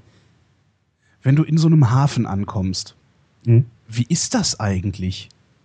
Also, Ich, ich, ich kenne es jetzt nur, ne, wie gesagt, Binnenmotor, äh, ich kenne es jetzt gerade mal an der Schleuse anzukommen. Äh, und äh, ja, die musste ja dann teilweise auch noch nicht mal anfunken, weil die im Regelmaß arbeiten, hier in Berlin äh, zumindest. Äh, funkst du dann irgendwie den Hafentower an und sagst, hier, da bin ich, äh, stell den Sekt kalt? Das ist total abhängig von, vom, von, von dem Hafen. Also erstmal ist die Frage, ob du jetzt nicht nur in einem Hafen, sondern auch, auch völlig neu in einem Land ankommst. Ne? weil du musst natürlich auch so hässliche Sachen machen wie Zollklarierung und dann da deinen Stempel in den Pass kriegen und all sonst Kram. Bist du denn schon in dem Land, wenn du in den Hoheitsgewässern bist? Also, oder du, kannst du auf dem Schiff bleiben und die lassen dich in Ruhe? Ähm, du kannst auf dem Schiff so lange bleiben, also es gibt so diese Definition, ähm, Einreise ist in dem Moment, wo du entweder einen Anker irgendwo schmeißt oder irgendwo festmachst. Aha. So, also du kannst, kannst jetzt äh, rüberfahren und drei Meilen Abstand an der US-Küste langfahren von Kanada in die Karibik, ohne dich einmal mit einem äh, amerikanischen Zoll zu unterhalten. Mhm. Aber so wie du jetzt deinen Anker fallen lässt oder irgendwo in den Hafen reinfährst, musst du eben einreisen. Richtig mit allem drum und dran. Und da gibt es so diese, diese Regel, ähm, das ist so eine, so eine internationale Seefahrtsregel, dass du, wenn du in einem Hoheitsgewässer bist, wo du keinen Stempel im Pass hast, dann ziehst du auf deinem Schiff so eine gelbe Fahne hoch. Das, das so Pestfahne. Genau, die Quarantäneflagge. ähm, ja, das, das kommt ursprünglich, das kommt eben genau daher. Das, das? Das, ja, und zwar war das, war das früher einfach so, die haben die hochgezogen, um zu signalisieren, dass noch kein Arzt da war, um zu bestätigen, dass sie alle an Bord gesund sind. Darum heißt das Ding Quarantäneflagge. Verstehe, verstehe. Und solange nicht ein Arzt da war und gesagt hat, an Bord sind alle gesund, musste diese Flagge oben bleiben und niemand durfte von Bord und niemand darf an Bord und so weiter. Ah ja. Und die Flagge ist halt geblieben, nur dass es eben dann heute äh, die Coast Guard oder Zoll oder wer auch immer ist, die dann da deine, deine Papiere abstempeln. Sind die freundlich oder sind die auch so assi wie jetzt gerade, also du bist ja gerade in Nordamerika, sind die auch so assi, wie man immer von Flughäfen hört, wie man da also behandelt wird? Ich muss jetzt, da, da muss ich mal eine Lanze brechen. Ähm, ich habe das neulich bei dir auch gehört, dass, dass da irgendwie gerade, also auch, auch Richtung USA, ganz, ganz fürchterliche Geschichten äh, abgelaufen ja. sind. Ich höre das auch immer wieder. Ich muss sagen, also die sind sehr, sehr, sehr professionell und sehr humorbefreit. ähm, aber ich kann, kann also aus meiner Erfahrung weder am Flughafen noch in den Häfen irgendwo sagen, dass das irgendwo irgendwelche komischen Idioten waren. Ne? Mhm. Ähm, sondern das war einfach nur so, solange man wirklich, ähm, die kamen an, wollen irgendwas und wenn man da einfach mitspielt, dann habe hab ich also persönlich auch nie Schwierigkeiten gehabt damit. Mhm. Ähm, bei, der, bei der Einreise ist es, in den USA ist es so, oder überhaupt eigentlich in vielen Ländern ist es so, ähm, es gibt so definierte Häfen, wo man rein darf und wo nicht. Ne, einfach weil da muss eine Zollstation sein, sonst darfst du da nicht rein. Und wer darf denn dann da rein? Also für wen ist der Hafen, wenn du da nicht rein darfst, wenn da keine Zollstation ist? Achso, äh, nee, also nach, nachdem ich meinen Stempel im Pass habe, darf ich da auch rein. Ach so, okay. Das heißt, nur, okay. nur zur Einreise musst du halt klar. erstmal an so eine Zollstation ran. Und ähm, ich hatte den Fehler gemacht, als ich aus Kanada kam, dass ich in so einen falschen Hafen reingefahren bin. Und die Regel ist die, ähm, du, du musst, wenn du ankommst, äh, darf nur der Skipper, das ist natürlich bei mir, wenn ich alleine bin, nicht ganz so relevant, aber darf erstmal nur der Skipper von Bord gehen und auch nur, um auf dem direkten Weg zu einem Telefon zu gehen, mhm. dann eine bestimmte Telefonnummer anrufen, sich da anmelden und wieder zurückgehen aufs Schiff, bis die Beamten kommen. Mhm. So, und äh, ja, das habe ich gemacht, ähm, bin dann da hoch auf, auf in, ins Hafenbüro, habe gesagt, ja, hier bin ich, ähm, komme gerade aus Kanada und ich müsste jetzt mal einen Zoll anrufen und der guckt mich mit großen Augen an und so, das haben wir noch nie gehabt hier. ich so, ah, ah, es wird ein Problem werden. Und ähm, das war dann auch so. Der fing dann auch am Telefon gleich an, so, ja, wie, was machen Sie denn da und überhaupt? Und äh, äh, Province Town, nee, da ist äh, überhaupt und das ist ja kein Port of Entry und äh, das sind dann also schon mal hier irgendwie 2000 Dollar Strafe, die da sowieso fürs, fürs, fürs illegale Einreisen fällig werden. Und Ach du Scheiße. Da habe ich auch mal gesagt, Moment, Moment, Moment. Ich hatte jetzt zum Glück ähm, nicht einfach auf, auf gut Glück diesen Hafen eingelaufen, ne, sondern ich hatte so einen, so einen Revierführer, ähm, das Ding hieß auch äh, US Coast Guard Guide sowieso. Und da stand drin, Provincetown is a custom station. Okay. Und er hat sich dann nach langem Hin und Her darauf eingelassen, dass ich als Ausländer nun auch nicht wissen kann, dass is a custom station nicht bedeutet, dass man da Zoll einklarieren kann. Also nicht Customs, sondern Custom. Ah, nee, nee, custom, is, is, is a Customs Station. Customs Station. So, ja, ja, aber Customs Station heißt nicht Port of Entry. Mhm. Das muss man natürlich wissen. Ja. er konnte mir auch nicht genau sagen, wofür die eigentlich da sind, wenn sie nicht äh, dafür da sind, dass man da Zoll klarieren kann. Ähm, Aber gut, ist so.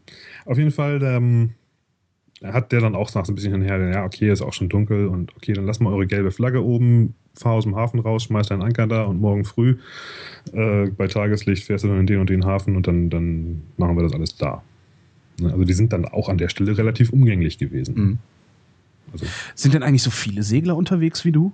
Gibt es da viele von oder seid ihr eine kleine eingeschworene Gemeinschaft?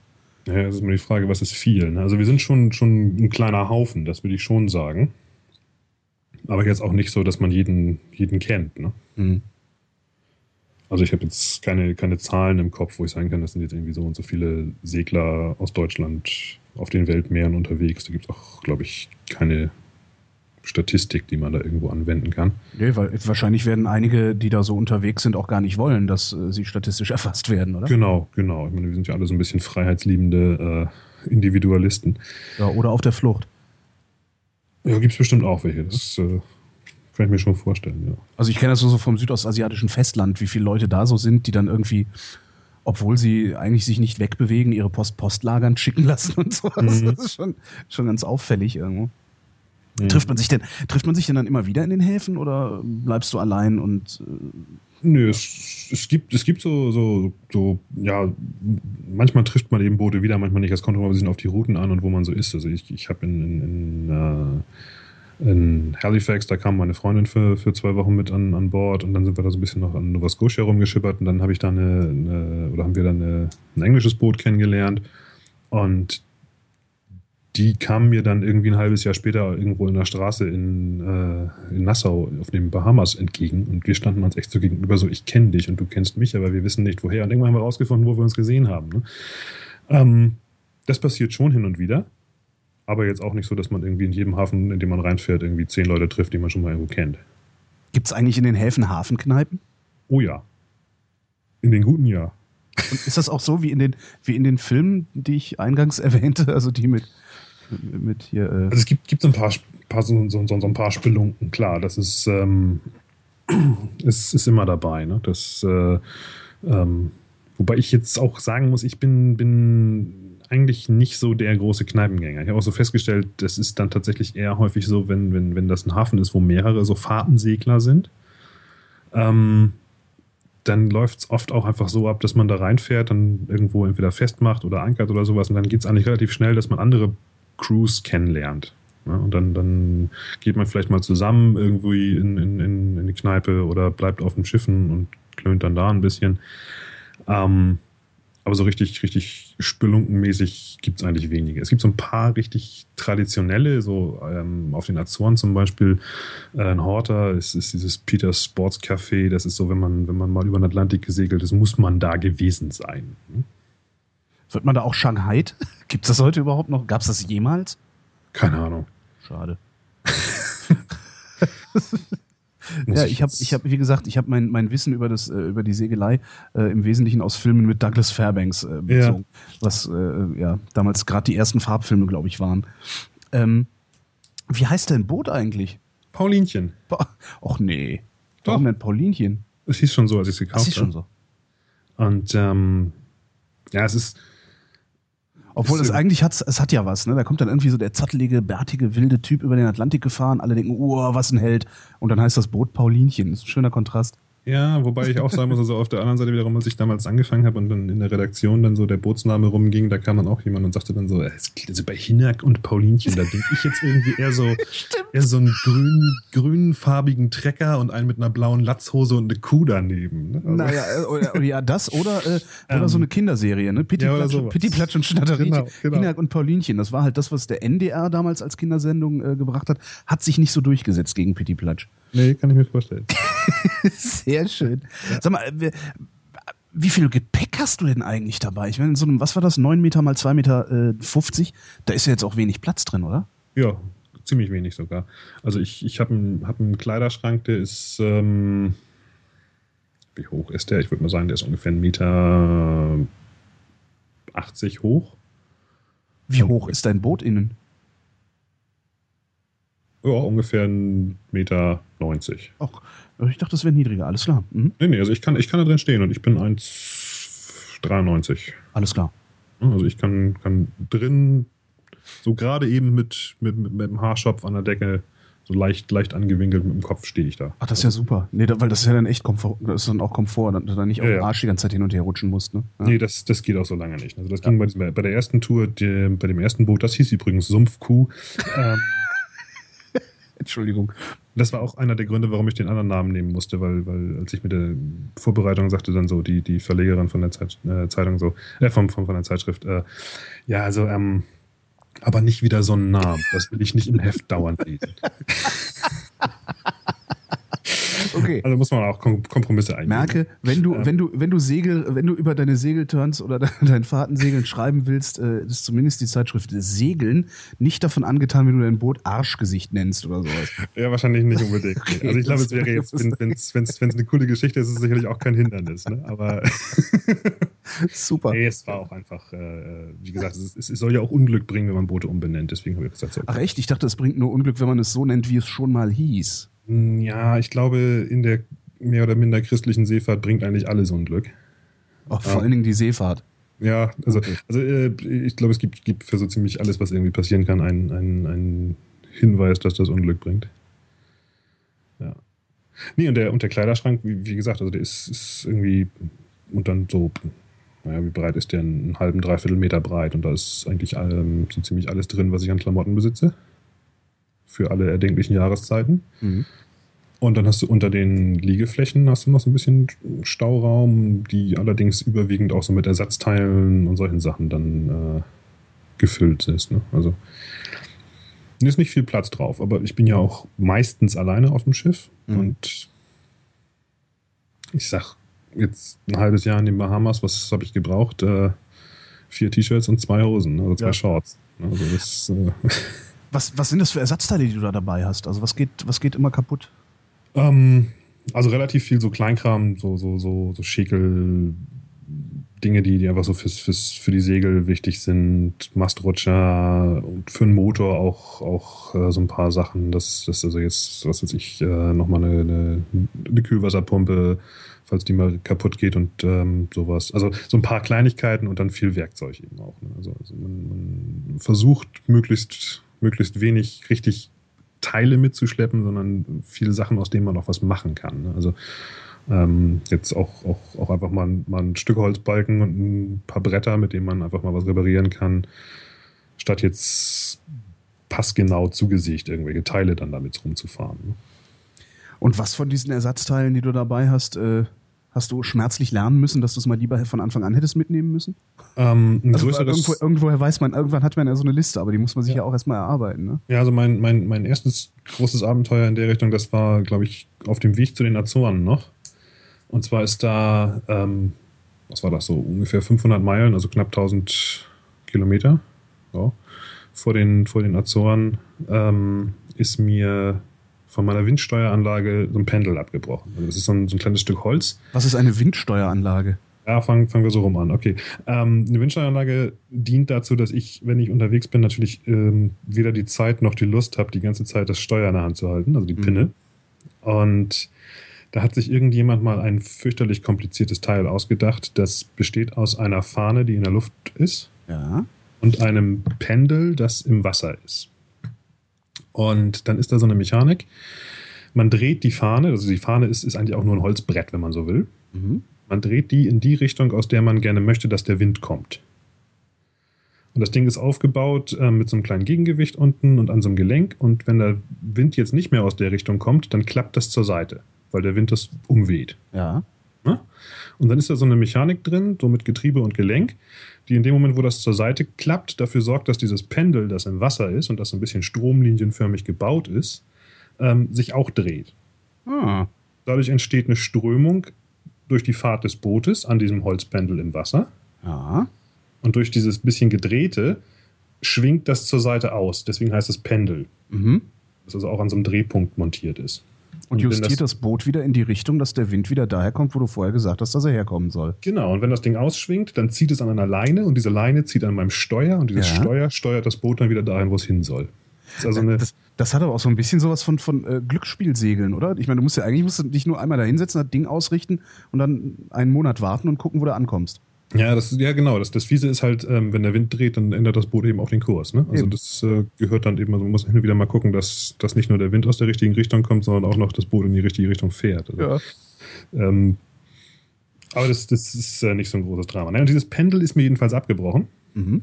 Und ähm, das hatte dann eben zur Folge, dass ich äh, die verbleibenden Tage zu den Azoren hin auf diese Windsteueranlage verzichten musste. Ich habe dann noch so einen, so, einen, so einen elektrischen Autopiloten, der allerdings ähm, fürs, fürs Segeln auf, auf hoher See einfach ungeeignet ist, weil das Ding so unglaublich langsam ist, dass der immer nur von einer Seite zur anderen das Ruder hin und her reißt. Und man also wirklich äh, ja, zick, zick, zack zum Ziel fährt. Und das ist auch sehr ungemütlich ist. Und auch tierisch viel Stromverbrauch dabei.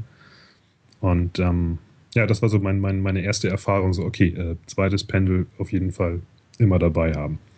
Was machst du, wenn du schlafen musst? Weil so ein Segelboot segelt dann ja einfach weiter. Genau, da stelle ich mir eine Eieruhr. Und zwar hat irgendjemand mal ausgerechnet, dass ein durchschnittliches Frachtschiff, das so mit, mit, mit 20 Knoten, also so knapp 40 km/h unterwegs ist, äh, braucht von dem Moment, wo es über den Horizont kommt, bis es dich über den Haufen fährt, ungefähr 20 Minuten. Mhm. Und ähm, das ist das, das Unangenehme beim Alleinesegeln. Man stellt sich also, wenn man schlafen geht, eine Eieruhr auf 20 Minuten Mhm. Und dann klingelt die und dann klettert man kurz raus, guckt, nichts zu sehen, geht wieder runter und schläft wieder 20 Minuten. Und Das geht doch gar nicht. Geht das? also ich habe das, also ich kann sagen, ich halte das so, so fünf, sechs Tage durch. Ja. Danach sehe ich Sachen, die nicht mehr da sind. Mhm. Ähm, dann fange ich an, Sachen zu hören, die es nicht gibt. Dann, dann siehst du halt das Und- Schiff am Horizont. Genau, genau, genau. Und dann, dann, dann ist einfach so, ähm, ist immer so ein mulmiges Ding, aber da muss ich dann einfach sagen, da ist dann so ein Stückchen Glücksspiel an der Stelle, dass du immer sagst, okay, jetzt musst du mal zwei Stunden durchschlafen, sonst, sonst du hier irre auf dem See. Ne? Weil anhalten, Ähm. anhalten geht nicht. Ne? Ankern äh, auf dem Atlantik ist schwer. Ja, so, Paar, paar Kilometer Seil brauchst wollte ich gerade sagen, so zwei, zweieinhalbtausend äh, Meter Wassertiefe oder so, da ist nichts. Also was man machen kann, ist, wenn es richtig, richtig äh, ähm, kein, kein Wind ist oder sowas oder wenig Wind ist, dass man einfach mal die Segel einpackt und sagt so, okay, wir lassen uns jetzt hier einfach mal eine Stunde oder zwei treiben, aber es ist trotzdem ja so, dass, dass wenn einer in dem Moment über den Horizont gefahren kommt und Mhm. genau auf dich zufährt, ähm, und dich nicht sieht. Und das ist eben das, das, das einzige Problem, weil so ein, so ein, so ein Segelboot ist ja nun ähm, aus, aus Kunststoff. Radarreflektoren Und- hast du keine? Oder Genau. Ich, das, ist, das ist sozusagen mein Joker. Ich habe ähm, noch einen elektrischen Radarreflektor dazu. Ein elektrischer Radarreflektor? Ich kenne die Dinger nur in mechanisch. Ja, ja, also diese, diese normalerweise, das sind so Metallplatten, die Genau, einfach so verwinkelt angebracht sind. Das Rhombus. Problem bei diesen Metallplatten ist, die funktionieren eigentlich nur, wenn die auch wirklich exakt im richtigen Winkel sind. Und der ist Oh. schon in dem Moment, wo das Boot sich ein bisschen zur Seite neigt, nicht mehr gegeben, weil dann durch diese, durch diese Winkel die Abstrahlung einfach irgendwo hingeht und nicht dahin, wo das, äh, wo das Schiff her, Mhm. Also wo der Radarstrahl herkommt. Und diese elektrischen Radarreflektoren, ähm, oder die aktiven, wie die eigentlich heißen, ähm, die haben den Vorteil, in dem Moment, wo die von dem Radarstrahl getroffen werden, senden die selber das gleiche Signal zurück. In alle Richtungen. In alle Richtungen rundherum und mit äh, deutlich mehr Leistung als nur so ein Echo Mhm. hat. Ne? Und das sorgt eben dafür, dass du auf, auf weite Entfernungen mit deinem kleinen Segelboot aussiehst wie ein Öltanker. Dann brauchst du noch so eine riesige Hupe. Genau. Dann kannst du Tankschiffe betrollen. Ja. Ähm, nee, und, äh, und, und das, das Ding, außerdem, das ist der zweite große Vorteil, unter Deck in dem Moment, wo es das tut, macht es Piep. Das ist wirklich gut. Ne? Das heißt also, wenn ich dann wirklich mal, mal, mal ein bisschen länger als 20 Minuten schlaf, ähm, dann passiert das, dann macht es eben Piep und äh, ich kriege das mit und werde wach und kann dann gucken, okay, kommt er auf mich zu, fährt er an mir vorbei oder wieder was. Und draußen auf dem Atlantik ist es auch so, dass es funktioniert, Mhm. weil man einfach auch mal zwei, drei Tage lang überhaupt nichts hört und nichts sieht von anderen Schiffen. Ähm, aber hier so auf der Ostsee oder sowas kannst du es vergessen, weil einfach durch die ganzen Das Radarüberwachungen und alles ähm, ist das Ding durchgehend am, am, am Arbeiten und Ja, die Ostsee ist ja auch, glaube ich, relativ voll, oder? Genau, genau. Also ja ähm, dann, dann könntest du aber bei so einer Atlantiküberquerung mit, mit äh, wie heißt das, Windsteuerung und äh, elektrischem Radarreflektor ohne weiteres auch mal acht Stunden pennen, oder? ja, ähm, Naja, ich gut, sage mal, ich sag mal, ich sag mal mit, diesem ab ganzen, halt, ne? mit diesem ganzen elektrischen Zeug, das, das, das stört gar nicht so sehr. Aber ich sage mal, das Problem mit diesem ganzen elektrischen Zeug und so weiter ist, ich habe mittlerweile keine Angst mehr vor dem Öltanker, der mich über den Haufen fährt, aber vor diesem Einhandsegler, der in seinem Segelboot sitzt und schläft. Denn der kann mir ja genauso begegnen. Stimmt. Aber ja? also sind da so, so viele, so viele sind da doch nicht unterwegs, oder? Obwohl, nee, wenn ihr alle dieselbe Route nehmt, dann, dann ist äh, ein Korridor relativ dicht befahren und der Rest des Atlantiks ist frei, oder? Genau, also es ist, es ist eine relativ enge, ähm, also es, es, es gibt so, so Standardrouten eben ähm, und da ist, da, da trifft man halt unter Umständen häufiger mal Segelboote als, als Frachter sogar. Ähm, wie, breit, wie breit ist so eine, ist, ist so, so eine Route? Also Oh, das sind schon ein paar hundert Meilen. Das, okay. ist, das, mhm. das, das, ist so ein, so, ein, Korridor, wo, wo, einfach dann irgendwie alle rüberfahren und je nachdem, wie der Wind weht, fährt der eine ein bisschen mehr da, ein bisschen mehr dort. Ähm, aber das Ding ist halt klar, es ist, es ist Statistik. Ne? Es ist, es ist ähm, unwahrscheinlich, dass das passiert. Aber ich, ähm, ich habe jetzt beides schon erlebt. Also ich habe es schon mal erlebt, dass äh, ich irgendwie diesen Radarreflektor, dass der irgendwie nicht, nicht, nicht gepiept hat, warum auch immer. Mhm. Ähm, und ich unter Deck dann äh, von dem Motorlärm eines Dampfers aufgewacht bin, was echt unangenehmes Gefühl ist. Und ähm, ich habe es aber auch schon erlebt, dass ich hochguckte und dann vor mir irgendwie so ein, so ein einzelnes grünes Licht auftaucht. Und ich denke so, was ist das denn? Und dann so, ah, das ist ein Segelschiff. Ne? Hm. Ähm, klar, also, wie, wollt ihr, wie wollt ihr euch finden, wenn ihr keine aktiven Radars habt, sondern äh, äh, genau nur, nur welche, die erst dann anspringen, wenn ein anderes Radar ist. dann bist du halt aufgeschmissen, ja. Genau, stimmt. genau. Und, und äh, das nächste Problem ist, dass es ähm, mittlerweile nicht mehr ganz so schlimm, weil einfach mit diesen ganzen LEDs ähm, der Energieverbrauch einfach sehr gering ist. Aber das war früher einfach ein Riesending, gerade auf, auf Segelschiffen, wenn die, wenn die lange unterwegs waren, so kleine Segel. Die, haben aber auch nicht den, den, nötigen Strom, um, um da äh, Festbeleuchtung so anzumachen. Genau, ja. genau. Du hast dann da mit manchmal einfach nur so eine kleine einzelne Positionslaterne ähm, die, die, die du erstmal finden musst. Mhm. Ähm, und das ist, oder, oder häufig auch, auch Boote, wo, wo die Leute nachts sogar die ausschalten, um Strom zu sparen. Ne? Was ist denn dann das längste, was du überhaupt schläfst? Wirklich nur zwei Stunden? Alle sechs Tage mal? Ja, ja, ja. Wobei ich, ja, wie gesagt, also solche, solche Endlos-Etappen jetzt über den Atlantik, das, das machst du ja nicht, nicht, nicht einmal im Monat. Ne? Mhm.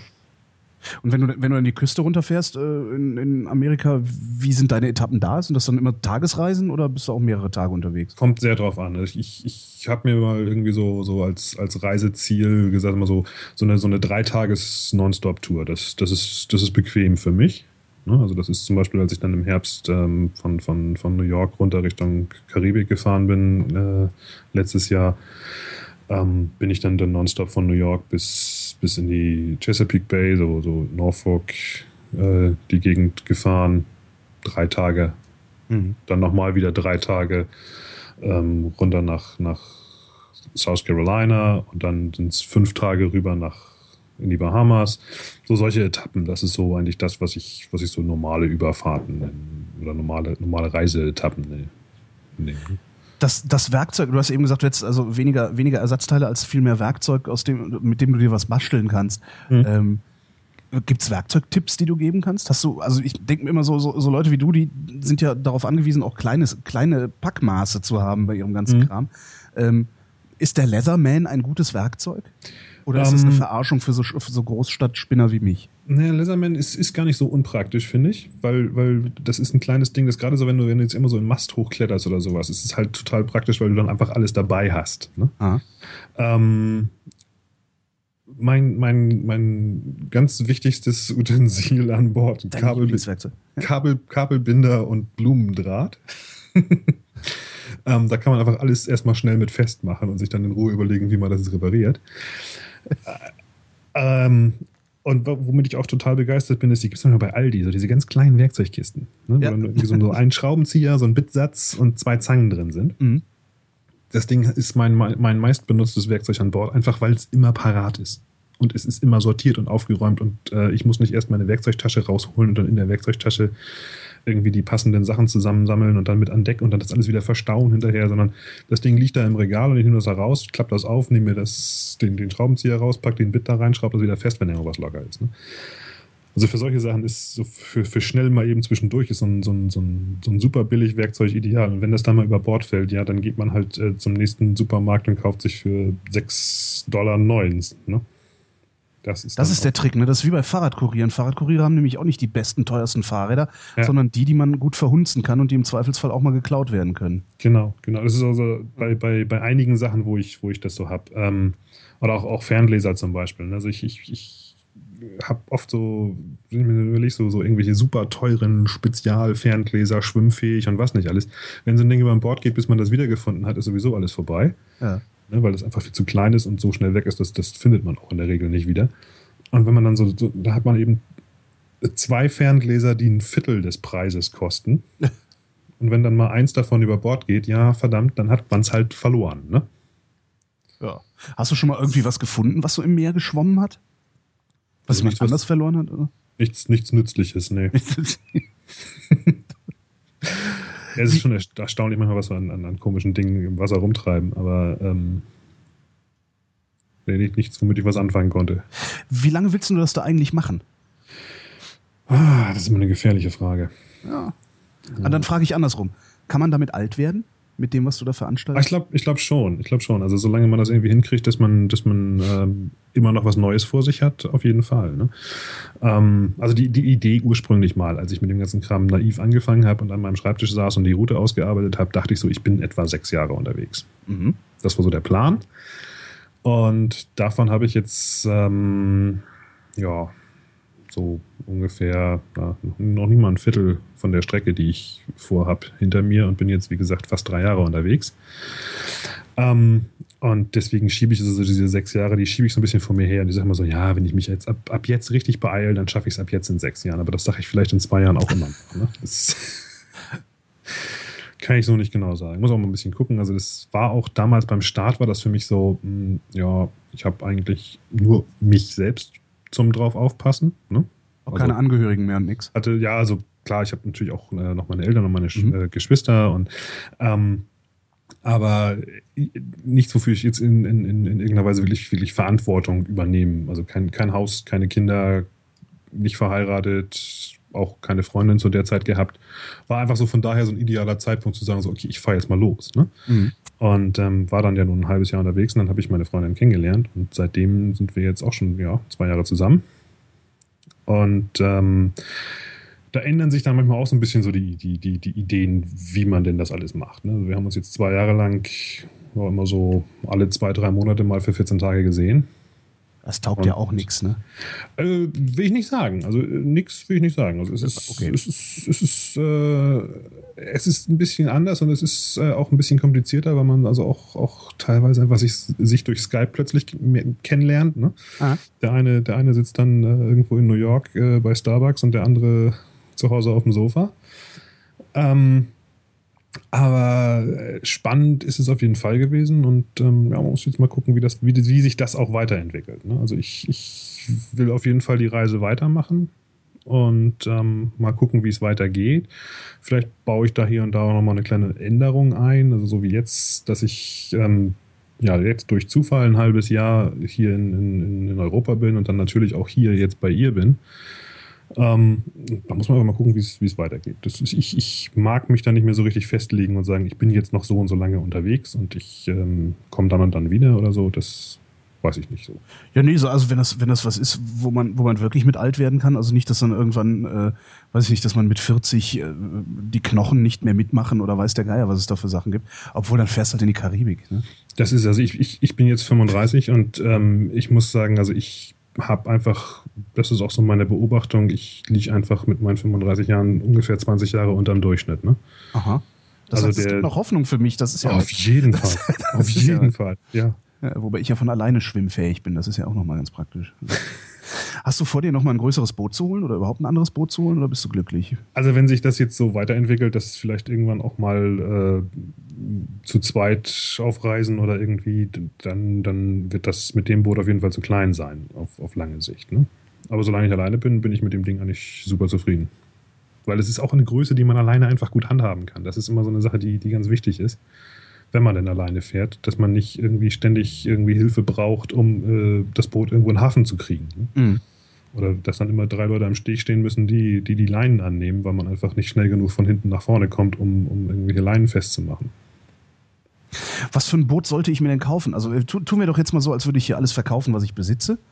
Ähm, also als, als würde ich nicht nur rumlabern, sondern das auch tatsächlich mal machen. Äh, ja. worauf, worauf sollte ich achten, wenn ich mir so ein Boot kaufe?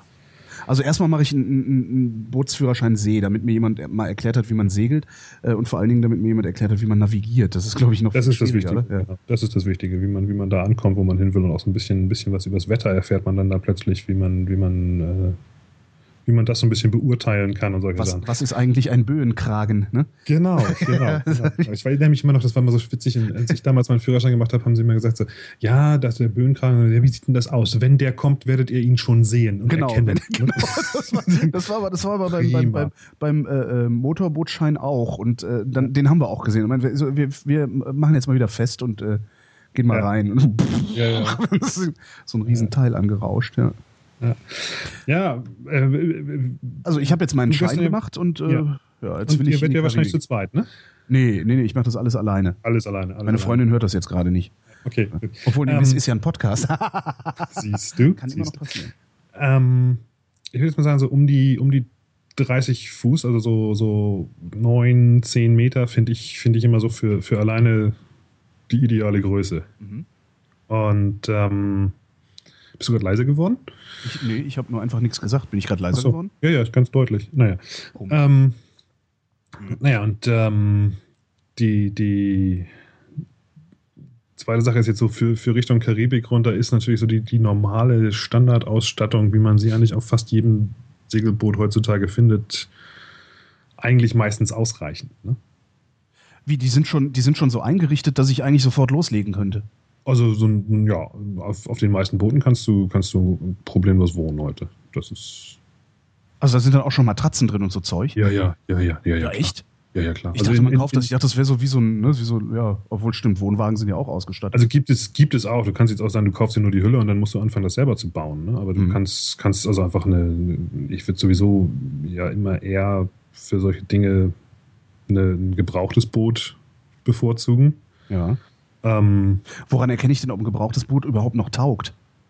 oh, ähm, da gibt es Bücher drüber, lange Bücher. Also Ach was. es ist, ist schon, schon nicht so, nicht, nicht jetzt mal eben so äh, aus dem Stegreif zu sagen, aber es gibt natürlich schon so ein paar Sachen, wenn, wenn, wenn irgendwo jetzt das, das, das Kunststoff irgendwo rissig ist äh, oder man irgendwo so das Gefühl hat, man geht über Deck und hat das ein bisschen Angst, dass man bei jedem zweiten Schritt durchbricht oder sowas, dann, dann ist das schon mal ein Zeichen dafür, dass es nicht mehr so ideal ist. Ne? Also Angst ist immer ein gutes Ähm, Zeichen dafür. Genau, Also, genau.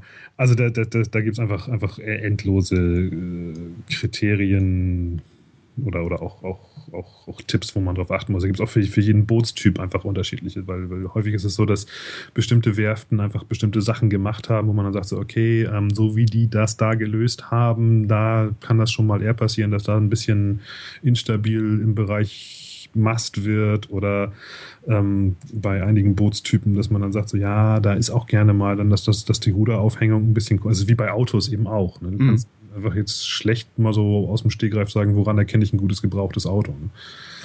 ja, wenn das Lenkrad nicht so abgenutzt ist. Ne? Aber gut, ja, ist ja dann wie, Ja, ja. wenn Plastik nicht rissig ist. Genau. Kann man, kann man so ein Kunststoffboot eigentlich reparieren, also wenn da mal ein Riss drin ist, oder ist es dann verloren? Nee, nee, das kann man reparieren. Also ich habe ähm, auch einen Satz äh, Epoxy, das ist dieses sozusagen der, der Klebstoff und ähm, so Glasfasermatten dabei und, und ähm, habe auch schon, schon einige Sachen, einfach wenn da mal wirklich irgendwo richtig was kaputt ist. Also du kannst sogar selbst richtige Löcher damit wieder dicht machen, wenn das, wenn das jetzt äh, oberhalb der Wasserlinie passiert ist und das Boot nicht untergegangen ist. Ne? Gibt es das irgendwo, also hast du darüber äh, geschrieben schon, über, über die Bootsauswahl, über äh, die Ausrüstungsgegenstände, die so, du, so dabei hast, oder wird das noch passieren? Also so über die Jahre hinweg habe ich, hab ich bei Segeln im, im äh, Magazin öfter schon mal, mal äh, auch, auch so über meine Erfahrungen mit, mit einzelnen Ausrüstungsgegenständen ein bisschen was geschrieben, was, äh, was, was, was taucht, was nicht. Und ähm, wo ich auch auf jeden Fall sagen würde, dass das würde ich wieder mitnehmen oder was ich nicht wieder mitnehmen würde. Ist das online Ja. oder muss man dafür die Zeitschrift abonniert gehabt haben? Äh, dazu muss man die Zeitschrift ähm, entweder abonniert gehabt haben oder nachbestellen. Das Wie ist wär's so- denn, wenn du deiner Chefin die Erlaubnis rausleierst, ähm, diese ganzen Sachen nochmal in deinem Blog veröffentlichen zu dürfen? Ähm, äh, das wäre ja mein, mein, mein Chefredakteur, der an der Stelle den so. ich jetzt mal ansprechen würde. Ähm, ja, das, ähm, ich, ich kann ihm ja mal diesen Ausschnitt aus dem Podcast vorführen dann. Ja, nein, wäre wär halt toll, weil ich könnte Ja. mir vorstellen, dass das echt sehr, sehr viele Leute interessiert und sei es nur aus romantischen Gründen wie bei mir. Ja. Also ich weiß ganz genau, dass ich nie den Arsch in der Hose hätte, äh, mir ein Boot zu kaufen und damit äh, irgendwo hinzusegeln und auf dem Boot zu leben. Aber diese romantische Vorstellung, dass ich es einfach könnte, äh, beziehungsweise dass ich dass es einfach machen könnte, weil ich ja eine Anleitung habe, wie es geht, äh, die hätte ich schon gerne. Und ich kenne viele Leute, die garantiert auch gerne hätten. Ja, ja ich, ich, ich ähm, ja, ist ja. eine gute Idee. Ich kann eigentlich immer mal, mal so im, im, im, Blog mal so ein bisschen so eine, so eine Praxisserie starten. Das ist ja, genau. Das, ähm, Scheiß aufs Auswandern, wir machen das mit dem Boot. Bist du, wo bist denn du eigentlich gemeldet? Ähm, bei meinem Vater. Ah, okay.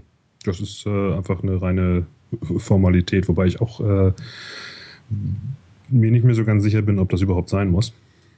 Ähm, ich, ich, glaube schon, oder? Weil, wie willst du, ich glaube, wenn du Staatsbürger, du, du, hast ja eine Meldepflicht als Deutscher. Ja, aber ich kann mich ja auch ins Ausland absetzen, wie man so, so. schön sagt. Ach, ähm, wenn ich, also das, das, das, das jetzt ein das habe ich schon öfter. Ich, ich, ich muss, muss da mal recherchieren, wie das eigentlich ist. Also du kannst, kannst in jedes Einwohnermeldeamt gehen und sagen, schönen guten Tag, ich verlasse die Bundesrepublik Deutschland. Stimmt, ja. Und das tue ich ja auch. Ich bin ja effektiv weniger als zwei Wochen im Jahr in Deutschland. Ähm, und wenn ich sage, ich, ich verlasse die Bundesrepublik Deutschland, ich wohne ab jetzt im Ausland, die, dann melde ich mich eben ab. Ne? Ja. Und ist vielleicht auch steuerlich ganz, ganz interessant. Ja, das muss ich jetzt eben mal, mal ein bisschen recherchieren, wie das, wie das ist. Ich weiß nicht, ob mir das vor- oder mehr Nachteile bringt.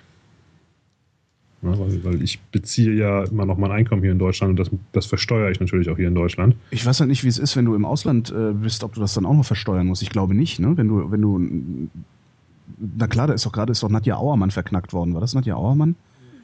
die äh, auch äh, un unendlich viel Einkommensteuer nachzahlen musste, weil ja. sie äh, nur so getan hat, angeblich, dass sie, als wäre sie nicht in Deutschland, aber äh, wohl in Deutschland gelebt hat, sagt das Gericht. Okay. okay. Ja, ja, guck mal. Ja, ist, also wie gesagt, das ist so, eine, so, eine, ja. so, ein, so ein Thema, über das ich äh, jetzt gerade mal so ein bisschen schon wieder nachseniert habe, was denn das alles eigentlich äh, so an, an, an Umständen bringt. Wobei ich auch dazu sagen muss, dass meine Steuern eher ein bisschen so relativ gering ausfallen, weil ich einfach auch nicht so viel verdiene. Ne? Reicht es? Naja, offensichtlich reicht es. Ähm, ja, es reicht, um das Boot vorwärts zu bringen, aber jetzt so zum Beispiel so Sachen wie jetzt hier diesen Motor, ähm, das wirft mich schon gewaltig zurück. Ne? Also ich habe schon zwischenzeitlich überlegt, ähm, als das passiert ist, so, okay, das war es jetzt eigentlich, ne? weil, weil das Geld einfach nicht da war. Und dann habe ich aber zum Glück ein paar Leute gefunden, die dann ähm, auch äh, auf meiner Webseite nochmal vorbeigeschaut sind und dann, dann nochmal ein bisschen, äh, ja, ach komm hier, ne? Da schmeiße ich mal eine Mark hin, da schmeiße ich mal Spenden sammeln, ja, ist doch, finde ich super. Ähm, also das, das, das, das, ist ja auch genau das Wichtige. Also, tatsächlich, tatsächlich, ich muss echt sagen, ich war echt, echt überrascht, weil es, ich habe hab das schon öfter mal mit anderen Leuten auch, die so ähnliche Sachen machen und ähm, ja, die Crowdfunding-Geschichten. Ich stehe dem immer so ein bisschen skeptisch gegenüber, weil ich mir immer so, warum? Warum machen Leute das? Und ähm, dann habe ich aber irgendwann gemerkt, so ja, verdammt nochmal, natürlich, weil, weil, weil ich mache ja auch was. Eben, das ist einfach, also ich, ich, ich spende an so Podcaster und, und, und, und flattere in der Gegend rum und weiß der Geier, wo ich noch überall immer was in den Hut werfe, weil das, was die Leute da machen, mir was gebracht hat. Ja, genau. Das ist ganz einfach. einfach ich denke einfach, das hat mir was gebracht, das hat Spaß gemacht oder das hat mich, hat mich belehrt, das hat mich wachsen lassen und dafür schmeiße ich dir jetzt was in den Hut. Und das, äh, genau das ist der Trick. Ja. Also ich glaube auch. Wir haben, halt als, wir haben halt in unserem, in unserem normalen Journalistenkontext, sage ich mal, haben wir eben gelernt, wir produzieren eine Sendung oder schreiben einen Artikel, geben den ab und bekommen dafür Geld. Genau. Das ist beim Crowdfunding äh, äh, oder Crowdsourcing halt.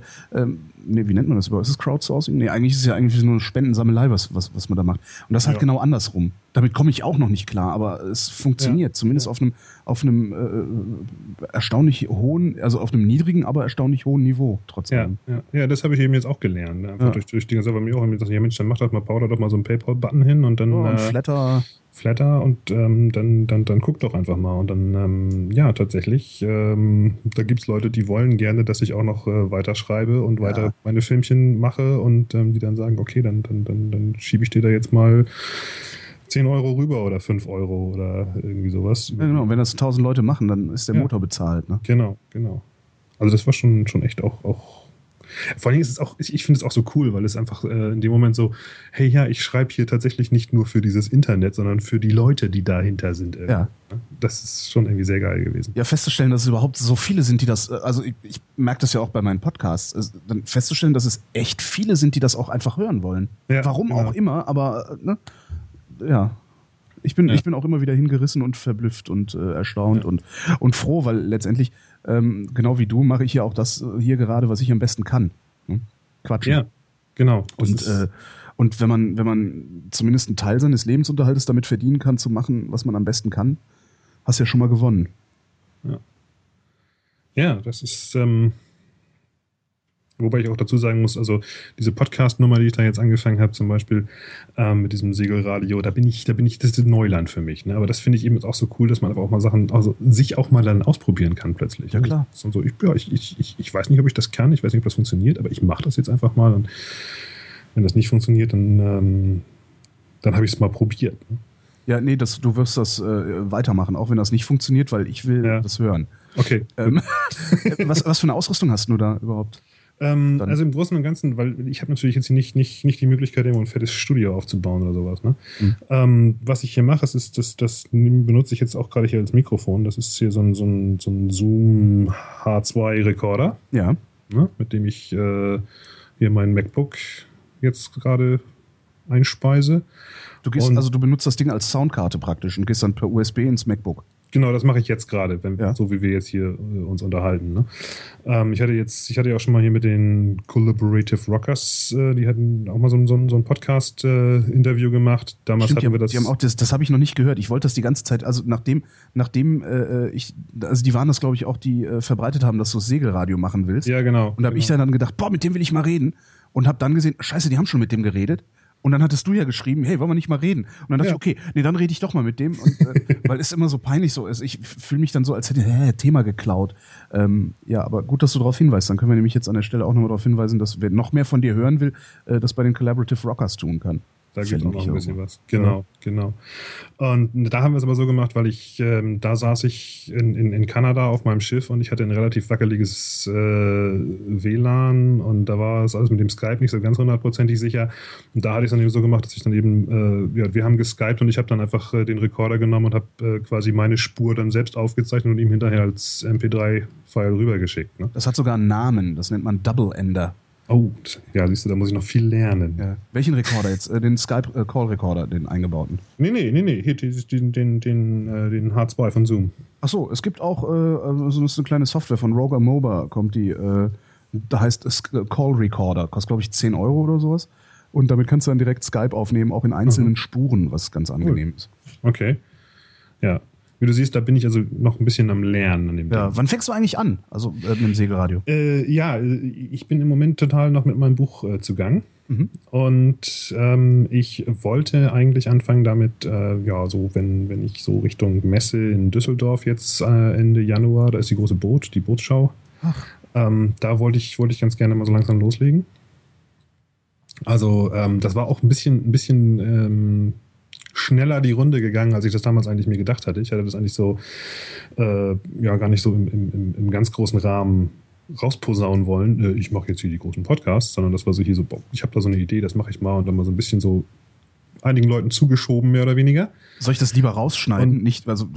Nee, nicht, nee, okay, dann lass. nee, nee, warum? Äh, äh, muss, muss mich ja nicht für schämen, ne?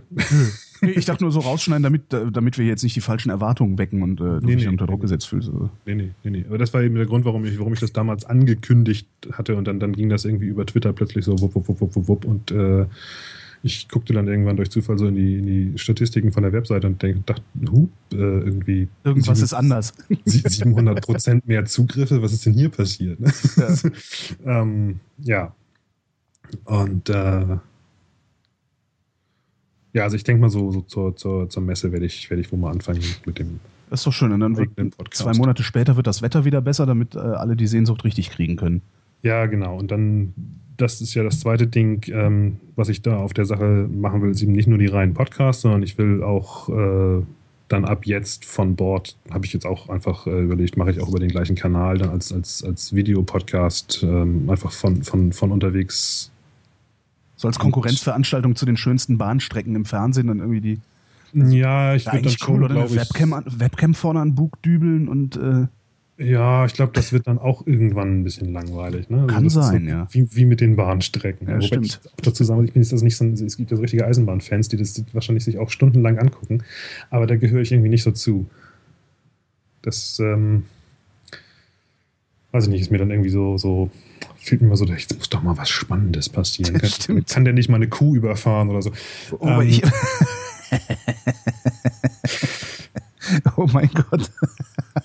Sowas darf man mir nicht sagen. Jetzt habe ich dieses Bild im Kopf und lache mich wieder den ganzen Abend darüber kaputt. ja. Äh, nee, also ich werde ich werd das schon so ein bisschen, bisschen zusammenschneidenderweise machen, dass ich dann eben so ein bisschen so hier Geschichten von unterwegs zusammentrage und die dann eben, also auch mal mit der Videokamera da reinbringen. Du wirst dann, ja, du wirst zur Boot fahren in Düsseldorf. Wann fährst du zurück nach äh, zu deinem Boot? Also zu deinem Boot, nicht zur Boot? Zu meinem Boot werde ich zurückfahren Anfang, ja, Anfang April, denke ich mal, wird es da drüben langsam wieder warm genug sein. Und ja, dann dauert es noch ein bisschen, habe ich schon gelernt, weil, weil das Problem ist, ich liege jetzt im, im Detroit River, das ist zwischen, zwischen dem Lake Erie und dem Lake Huron. Mhm. Und das ist ein relativ schmales Ding, wo einfach die gesamte Schneeschmelze aus Kanada sozusagen durchgeht. Also klemmst dich einfach auf die Bugwelle und ab. Ja, das Problem ist aber, dass die in die falsche Richtung geht. Weil ich will, ich will weiter rauf und da kommt der ganze Kram her. Und da muss ich eben dann auch ein bisschen gucken, wie es mit der Strömung in dem Fluss dann da aussieht und wann ich denn loskomme. Aber so April, spätestens Mai bin ich wieder unterwegs. Ich habe sowieso jetzt dadurch, dass ich jetzt diesen Winter hier verbringe, ähm, den Genuss, dass ich, dass ich mich noch den ganzen Sommer da oben aufhalten muss. Du Ärmster. Genau. Weil ansonsten komme ich nämlich zu früh in den äh, Golf von Mexiko. Ja. Und dann ist da noch die Hurricane-Saison. Das ist bestimmt hässlich, oder? Das ist total, ja. Also das, da habe ich auch absolut keinen Bock drauf. Also ich äh, äh, habe hab schon das ein oder andere Mal ziemlich viel Wind erlebt auf meinem Schiff, aber dann einfach zu wissen, ähm, das gibt es auch noch in 90 Prozent mehr. Ähm, nee, das muss ich echt nicht haben. Also das ist, das ist brutal. Ich habe hab jetzt dieses Jahr in, in Annapolis fast vier Wochen festgehangen, weil wir da also täglich irgendwelche Tornado-Warnings hatten. Verlässt man dann eigentlich auch das Schiff oder bleibst du auf, äh, ist es auf dem Schiff vielleicht sogar sicherer? Obwohl yes. die werden dann in der, in der, Regel werden die dann hunderte von Kilometern ins Land ge Genau, das ist, das oh. ist einfach, das ist einfach so, ein, so, das sind so Dinge, wo man einfach auch am, am liebsten gar nicht drüber nachdenkt. Ne? Also ich habe, hab, hab, die haben da dieses, ich weiß nicht, ob du das kennst, die haben da dieses, dieses äh, Wetterradio. Nee. Ne? Das sind so drei, drei Frequ oder drei oder vier Frequenzen ähm, über das ganze Land, wo 24 Stunden am Tag nur Wetterberichte gesendet werden. Mhm. Und da gibt es so spezielle Empfänger für. Und die haben auch so eine, so eine, so eine Alarmfunktion. Da kommt dann so ein völlig schriller Pfeifton und dann springt dieses Radio von alleine an. Achso, ist wie, wie, wie Ari im Autoradio. Ja, so ähnlich. Mhm. Und dann, dann, dann kommt da diese ähm, so, eine, so, so, eine ganz fürchterlich monoton blechernde Computerstimme und äh, ähm, gibt dir dann so Tornado Warning für deinen Bereich da, wo du bist. Und dann endet er so mit äh, beruhigenden Kommentaren wie Seek Shelter immediately. Gott, ne? Duck, duck and Cover. Und, äh, ähm, irgendwelche festen Gebäude aufsuchen, sich fernhalten von, von Räumen mit großen Fensterflächen, möglichst irgendwo in Keller oder, oder Badezimmer gehen und solche Sachen. Also irgendwas, was, was, was im Haus rundherum gemauert ist. Und du sitzt dann da auf deinem Boot und denkst so, ich habe keinen Keller. Ne? ja, gehst halt in die, wie heißt das, Bilge, ne? Ja, äh, ist, äh, schwappst so halt in der Bilge rum. Ja, also ich habe hab, hab das dann auch, also als es dann, also ich habe es hab's zweimal gehabt, dass ich also auch, auch, auch in, den, in den Wolken oben so, den, den, so, so, so, so, so, eine, so, eine, so eine Trichterform sich gesehen habe, wie sie sich gebildet hat. Und da habe ich dann auch gesagt, so, ey, komm, ich nehme jetzt hier mein Dingi und sieh zu, dass ich hier jetzt an Land komme und dann klingel ich am nächstbesten Haus und frage, ob ich mich mal eben 20 Minuten mit denen hier aufhalten darf. Und das war dann auch kein Problem. Die waren natürlich sofort so, ja, ja, klar, wir haben uns schon gefragt, wie du das da draußen die ganze Zeit aushältst. Das muss doch Horror sein. Ne?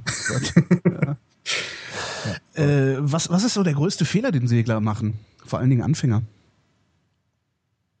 Da gibt ja. bestimmt so den klassischen Anfängerfehler bei, wie heißt das, Fahrtenseglern. Der klassische Anfänger-Fahrtensegler. Äh, äh, äh, fällt mir jetzt gerade echt nichts ein. Oh. Also so als richtig klassisch, wo ich sagen würde, das macht jeder falsch. Nee, ähm, ich glaube, das Einzige, was, was, was man gerne macht, ist, dass man einfach, äh, oder was, was, was auch so ein bisschen, äh, ja, jetzt ohne irgendjemanden hier beleidigen zu wollen, aber vielleicht so ein bisschen typisch deutsch ist, ist so dieses so, ich habe jetzt meinen Führerschein, ich kann das jetzt. ähm, das, ist, das sind die Leute, denen empfiehlt man dann Golf spielen zu lernen. Ne? Ja, ja das, genau. Das lernt man auch total schnell. Ja. ähm, nee, aber so richtig, richtig Standardfehler würde ich jetzt sagen, weiß ich, wüsste ich jetzt wirklich nicht. Also ähm, klar, es gibt so ein paar, paar, paar, ist immer so die Selbstverständlichkeit, mit, mit, seinem Boot umzugehen irgendwo. Ähm, das, ist, das sind halt Sachen, die wachsen mit der Zeit. Ne? Und dann, dass man sich mal verschätzt beim Anlegen und mal ein bisschen kräftiger gegen Steg rumst oder irgendwie sowas. Aber ähm, nee, also Standardfehler wüsste ich nicht. Da ist dann so eine Ostseetour wahrscheinlich wirklich die beste Vorbereitung, die man machen kann. Ne? Ja, genau. Also das war auch für mich der Grund, warum ich das gemacht habe. Also jetzt, dass ich einfach gesagt habe, okay, ich will meine Ausrüstung testen, mein Boot testen, mich testen und danach habe ich dann nochmal eine gewisse Zeit hier in Hamburg, äh, wo, ich, wo ich in Ruhe nochmal alles so ein bisschen äh, vorbereiten kann. Ne? Wenn mir noch unterwegs was auffällt, was ich noch ändern will. Gibt es auf der Ostsee eigentlich auch so Stürme, starke Stürme wie, wie auf dem Atlantik? Ja, ja. Wobei der Unterschied ist der, dass ähm, du auf der Ostsee nicht den, den Platz hast. Also ich sag mal, ein richtig, ein richtig fieser Sturm auf dem Atlantik ist häufig gar nicht so schlimm wie ein weniger fieser Sturm auf der Ostsee.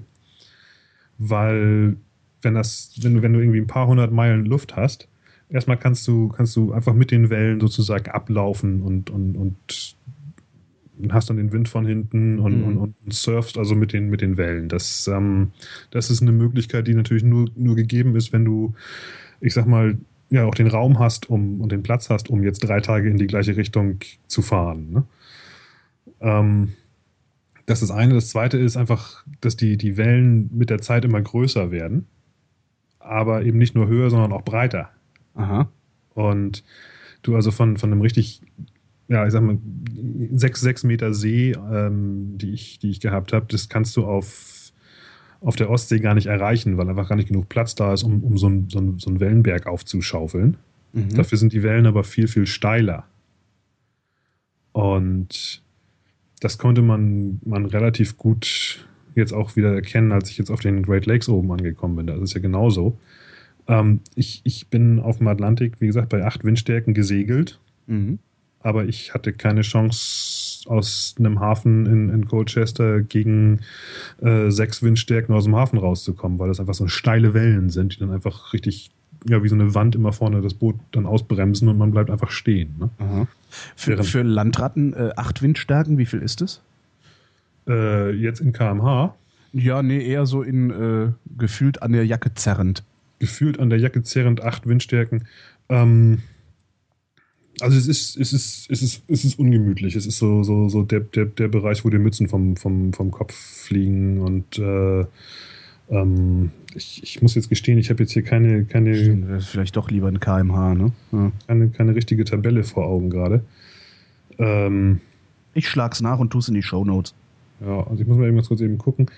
Äh, das sind, wenn mich nicht alles täuscht, so um die 40 Knoten, also so 70 km/h etwa. Okay, das ist ordentlich. Das heißt, Fahrradfahren, äh, also so entspannt Fahrradfahren mit was weiß ich wie 18 km/h wären dann gerade mal zwei Windstärken.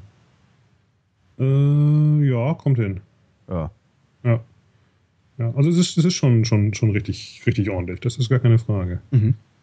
Ja. Ja, Mensch, haben wir noch irgendwas vergessen? Äh. Äh.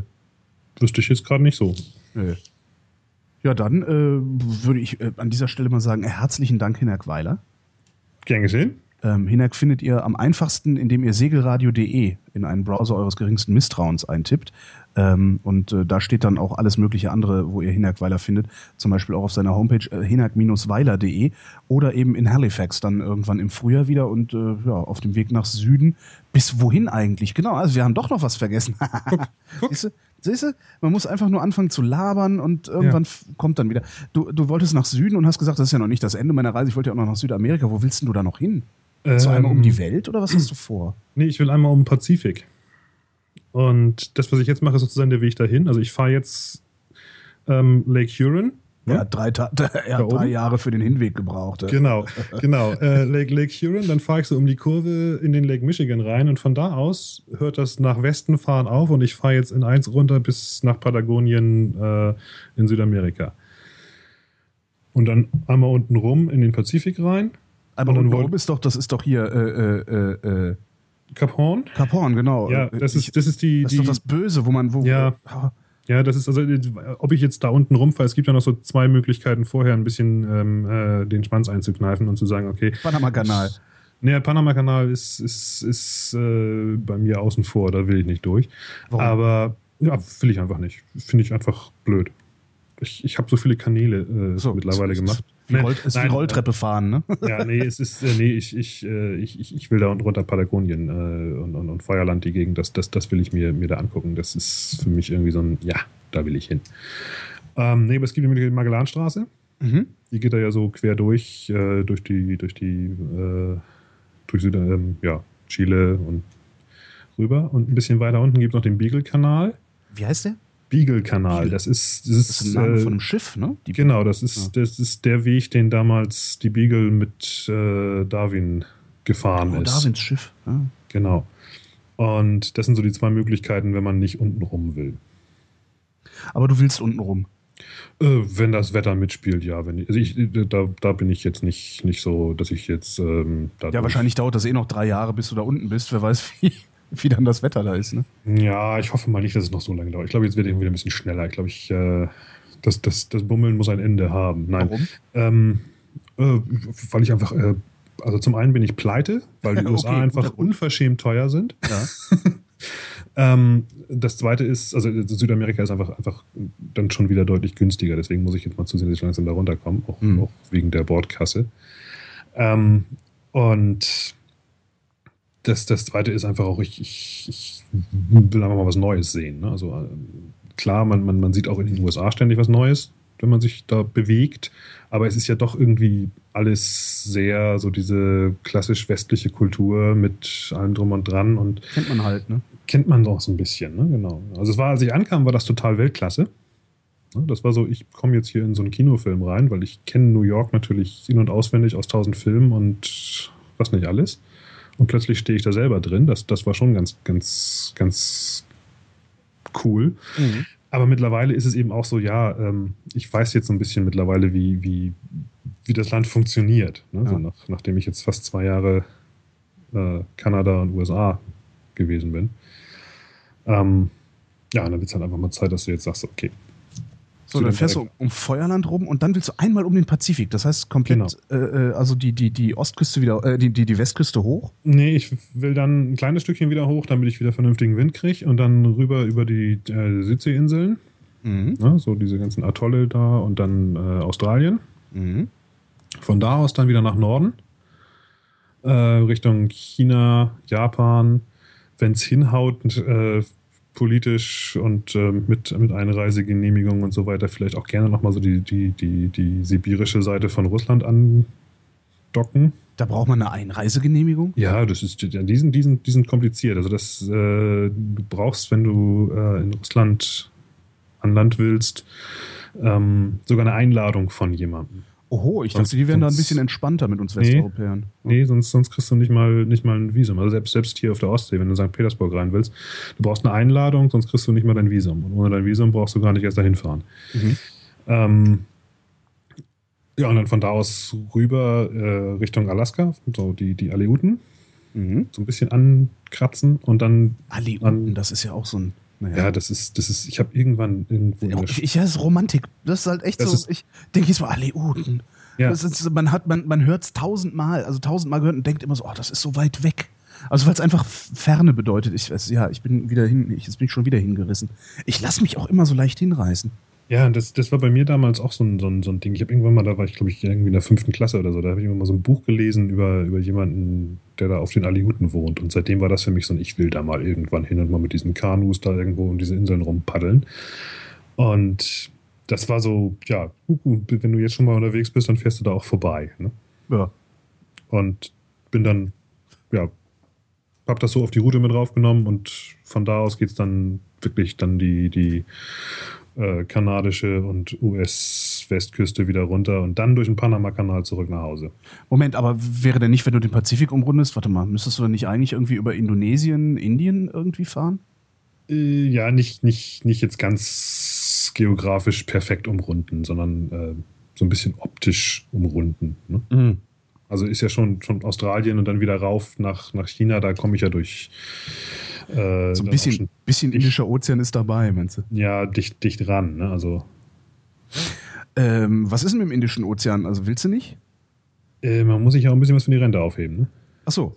Ja, Nein. hätte ja sein können, dass ähm, es irgendwie gute Gründe gibt, da nicht mit dem äh, als Fahrtwähler durchzusegeln. Ja, klar, also die ganze Piraterie-Geschichte, die da äh, gerade abläuft, die ist natürlich ein, ein absolutes No-Go in meinen Augen. Mhm. Und wobei das auch ein Ding ist, also ich kann Leute nicht verstehen, die irgendwie jetzt immer noch dicht unter Land äh, die, die, die Strecke da fahren einfach und sagen, so, ja, mir passiert schon nichts, weil einfach, es sind einfach schon zu viele gewesen, denen was passiert ist. Die überfallen also auch so Typen wie dich, nicht nur große ja, Schiffe. Ja, ja, gibt's, gibt's, gibt's viele Geschichten. Und das Problem ist, ähm, dass äh, hinter Booten wie meinem natürlich keine fetten Reedereien stehen, die da mal eben 15 Millionen Lösegeld auf dem Tisch liegen. Ja. Ähm, und da gibt es also wirklich äh, Geschichten von, von, ja, die werden dann so als, ich sag mal, mal so als, als, als Beifang einfach mitgenommen. Ne? Mhm. Boote ausgeplündert, man guckt mal, was man kriegen kann und wenn man nichts kriegen kann, dann werden die halt umgebracht. Da gibt es reihenweise mittlerweile, äh, wo, wo das echt böse ausgegangen ist. Also ich sag mal, die Wahrscheinlichkeit, wenn man mit so einer Fahrtenjacht äh, in der Gegend von Piraten erwischt wird, dann nicht wieder lebend rauszukommen, ist deutlich größer als, als bei, bei kommerziellen Schiffen. Das hätte ich jetzt nicht gedacht. Ich dachte, die hätten so ja. viel Anstand irgendwie. Äh, ja, aber die denken, sie, die werden wahrscheinlich auch denken, ja mein Gott, ey, der hat so ein Schiff, dann hat er auch garantiert mehr Kohle, als wir im Leben verdienen. Das ist, das ist tatsächlich ein Problem, das, das, das ist natürlich immer da. Also ich sag mal, ich versuche natürlich auch ein bisschen schon, schon, ja, wenn man so will, Masche. Aber ähm, für, für, für mich ist, ist ähm, habe ich jetzt in den Bahamas auch gemerkt, wenn, wenn einfach ein Unterschied, wie die Leute auf dich zugehen, wenn dein Boot einfach normal aussieht oder überall nur blinkend Chrom und Hightech-Ausrüstung und was nicht alles. Mhm ähm, dann, dann gehen die Leute auch anders mit dir um. Aber es ist trotzdem egal, wie man sein Boot gestaltet. Ähm, jemand, der sich das erlauben kann, auf einem Boot zu wohnen und damit um die Welt zu fahren, der ist einfach ähm, aus den oder in, in, in der Perspektive ähm, schon mal unendlich reich. Klar. Und Wie machst du das überhaupt? Hast du, hast du Bargeldreserven an Bord oder ist das so ein Kreditkartending? Ähm, mit Kreditkarten überall hin? Oder hast du Goldstücke irgendwo nee, also, in deine. Klar, es gibt, gibt, gibt natürlich ein, ein, bisschen Geld, aber nicht, nicht fürchterlich viel auf dem Schiff. Ähm, weil mittlerweile einfach die, die, die Automaten, Geldautomaten in jedem Hafen vorhanden sind. Ne? Beziehungsweise mhm. die meisten Häfen ähm, oder viele Häfen auch, auch gar kein Bargeld haben wollen. Ne? Beziehungsweise kann, kannst du nicht mit Karte bezahlen. Ne? Ja. Das, Ach, die wollen, dass du mit Karte bezahlst. Ja, ja, das ist, das, das ist gerade so in den USA ist, ist, ist das, äh, die, die wundern sich eher. Weil die haben natürlich auch den Vorteil, wenn du mit Karte bezahlt hast, dann haben sie von dir eine Kreditkartennummer. Wenn du irgendwas kaputt machst, können sie dir hinterher Stimmt. das gleich abbuchen. Ne? Das Bist du schon irgendwo vorbeigekommen, wo du gedacht hast, hier bleibe ich? Ähm, ich bin hin und wieder mal so in New York war zum Beispiel so ein Ding, wo ich mir gedacht habe, also ich könnte mir gut vorstellen, hier mal, mal, mal ein Jahr oder sowas zu verbringen. Gibt es einen Hafen, wo man festmachen kann und billig wohnen kann dann? Ähm, nee, und zwar, zwar gibt es gibt tatsächlich direkt, ähm, äh, was war das, 82, 72. Ich glaube 72. Straße. Ähm, also direkt Manhattan. Ähm, da gibt es einen kleinen Hafen, der gehört der Stadt. Es gibt mehrere Häfen in New York, aber auch in, auch in Manhattan. Aber da gibt es einen, der gehört der Stadt. Und die haben so Mooring-Bälle. Also das sind Bojen, wo man an den Bojen festmachen kann. Und da muss man mit seinem eigenen kleinen Beiboot dann eben in den kleinen Hafen fahren. Mhm. Und das ist die einzige Stelle, wo man, wo man das auch bezahlen kann. Ne? Also die nehmen für eine Woche 100, was waren das, 100, 180 Dollar, glaube ich. Trotzdem viel Geld. Ja. Ist viel Geld. Mhm. Ist, ist, ist viel Geld. Aber nur so im Größenvergleich. Ähm, die, Boote in Häfen reinfahren wird ja immer so an, an, an Bootslänge festgemacht, was das kostet. Ach so. Und da zahlst du hier in Deutschland so durchschnittlich so ein Euro pro Meter Bootslänge. Ja. Das und ist nur die Einfahrt, also nur, dass du da reinfahren oder auch nee, nee, das ist so, Liegeplatz. Das ist so der, die Gebühr für eine Nacht. Okay. Mhm. Nacht da. Also wenn du mit einem 10 Meter Boot da reinfährst, wird halt geguckt, okay, 10 mal 1 Euro, also zahlst du 10 Euro für eine Nacht oder 12 Euro oder irgendwie so mhm. die Größenordnung.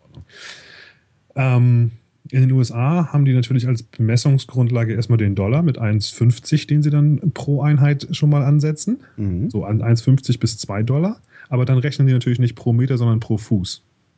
Und das ist fies. Oh, das ist ja genau, das sind ja das Dreifache dann. Genau, genau. Ja. Also, also ich, ich zahle, wenn du normal in den Hafen reinfährst, zahlst du so pro Nacht ganz schnell mal so um die 50 Dollar. Das ist ähm, üppig. Die, die wollen dann auch erschrieben sein, ne? Genau, die wollen dann auch erschrieben, also deswegen, deswegen mache ich es einfach in der Regel auch. Ich habe es zu Anfang, als ich losgefahren bin, habe ich es viel zu häufig gemacht, weil ich einfach auch noch nicht so erfahren war im Ankern, aber mittlerweile ist einfach so, ne, ich schmeiß meinen Anker vor der Tür und fahre mit meinem Dingi da rein. Und ähm, dann, dann geht das auch ganz gut. Du fährst womit da rein? Äh, äh, Dingi, das, so, so, so nennt, nennt man so, so, so, so ein Beiboot, so ein Schlauchboot. Du, hast ein, du, siehst die ganze Zeit noch ein Beiboot hinter dir her? Oder ist das so zum äh, Aufblasen? Das ist ein, ist ein Schlauchboot. Also kann man, kann man, also ich, ich ziehe es äh, manchmal hinter mir her, wenn ich nur ganz kurze Etappen fahre. Äh, meistens liegt es aufgepumpt an Deck, mhm. vorne auf dem Vorschiff. Oder wenn ich richtig lange Strecken jetzt auch ähm, über, über offene See fahre, dann, dann lasse ich die Luft raus, falte das zusammen und verstaue das richtig, dass es aus dem Weg ist. Ist das zum Rudern oder hast du da auch einen kleinen Außenborder dann dran? Ich hatte einen kleinen Außenborder, aber der ist mir leider auch schon kaputt gegangen. Mit Motoren hast du es nicht so, ne? Nee, Motoren sind echt nicht so mein Ding. Ne? Ja. Das war, war, eigentlich, war eigentlich war das ganz cool, das Ding, weil es war ein Elektromotor. Oh, super. Und das klappte eigentlich total super, weil, weil die, die Batterie konnte ich also dann immer schön, schön problemlos über die Solarzelle wieder aufladen und ähm, hatte vor allem das Problem, ich muss das Ding irgendwo lassen, wenn ich das Boot an Deck habe. Ne? Und der ist relativ leicht und ich kann den einfach, weil, weil, weil der ist so von der Bauart, konnte man den ganz gut zerlegen und dann wird das ein schönes kleines äh, Paket. Das war so ein Torpedo-Motor. Und ähm, den habe ich, äh, hab ich echt, echt gern gehabt. Hast ähm, du Torpedomotor gesagt? Äh, Torpedo, schreiben die Ach so. mit Q. Ich, ich dachte, das ist vielleicht ein ja, Motor ja. aus einem Torpedo oder so. Also nee, nee, nee, ja, okay. ähm, das ist so eine, so, eine, so eine Firma hier aus, ist sogar mal eine deutsche Firma, aus Star, mhm. Starn, Starnberg kommen die. Die haben da mit dem Ding so ein bisschen so den Elektrobootsmotormarkt auch revolutioniert, weil der ist echt, der hat echt Leistung und, und, und funktionierte super bis zu dem Tag, wo dann äh, es irgendwann einmal fürchterlich unter Wasser knirschte und ähm, mir das Getriebe dann da irgendwie kaputt gegangen ist von dem Ding. Mhm. Und das Problem ist halt, da das alles in einem verschweißten Gehäuse im, im, im, Teil unter Wasser ist, hast du da auch keine Chance, irgendwie ranzukommen oder irgendwas zu reparieren. Das war so ein bisschen so der, äh, blöd. Ne? Crowdfunding. Was kostet so ein Motor? Ja. Oh, ich glaube, diesen, diesen, äh, weiß gar nicht, was, was, was kostet der irgendwie? 1400? Autsch. Ja, ja, die sind, die sind leider, leider ziemlich teuer, weil die echt auch, auch von den Akkus her ähm, da sehr, sehr äh, revolutionäre Dinge gemacht haben. Mhm. Kann sein, dass er mittlerweile, ich habe jetzt lange nicht geguckt, kann sein, dass sie mittlerweile wieder ein bisschen billiger geworden sind. Aber die waren damals schon richtig, richtig das ging damals auch richtig ins Geld, das Ding. Also das ähm, ja, war schade. Ja, jetzt sind wir aber wirklich fertig, oder? Ne? Ne? Mein lieber Hinak, äh, ich habe ja eben schon mal abmoderiert, ich mache das jetzt trotzdem nochmal. Hinak Weiler war das, hinak-weiler.de. Journalist schreibt unter anderem für die Segeln und wird demnächst seinen eigenen Podcast starten, der heißt dann segelradio.de. Ich danke für das Gespräch. Ich danke auch. Und ich bin Holger Klein und danke für die Aufmerksamkeit.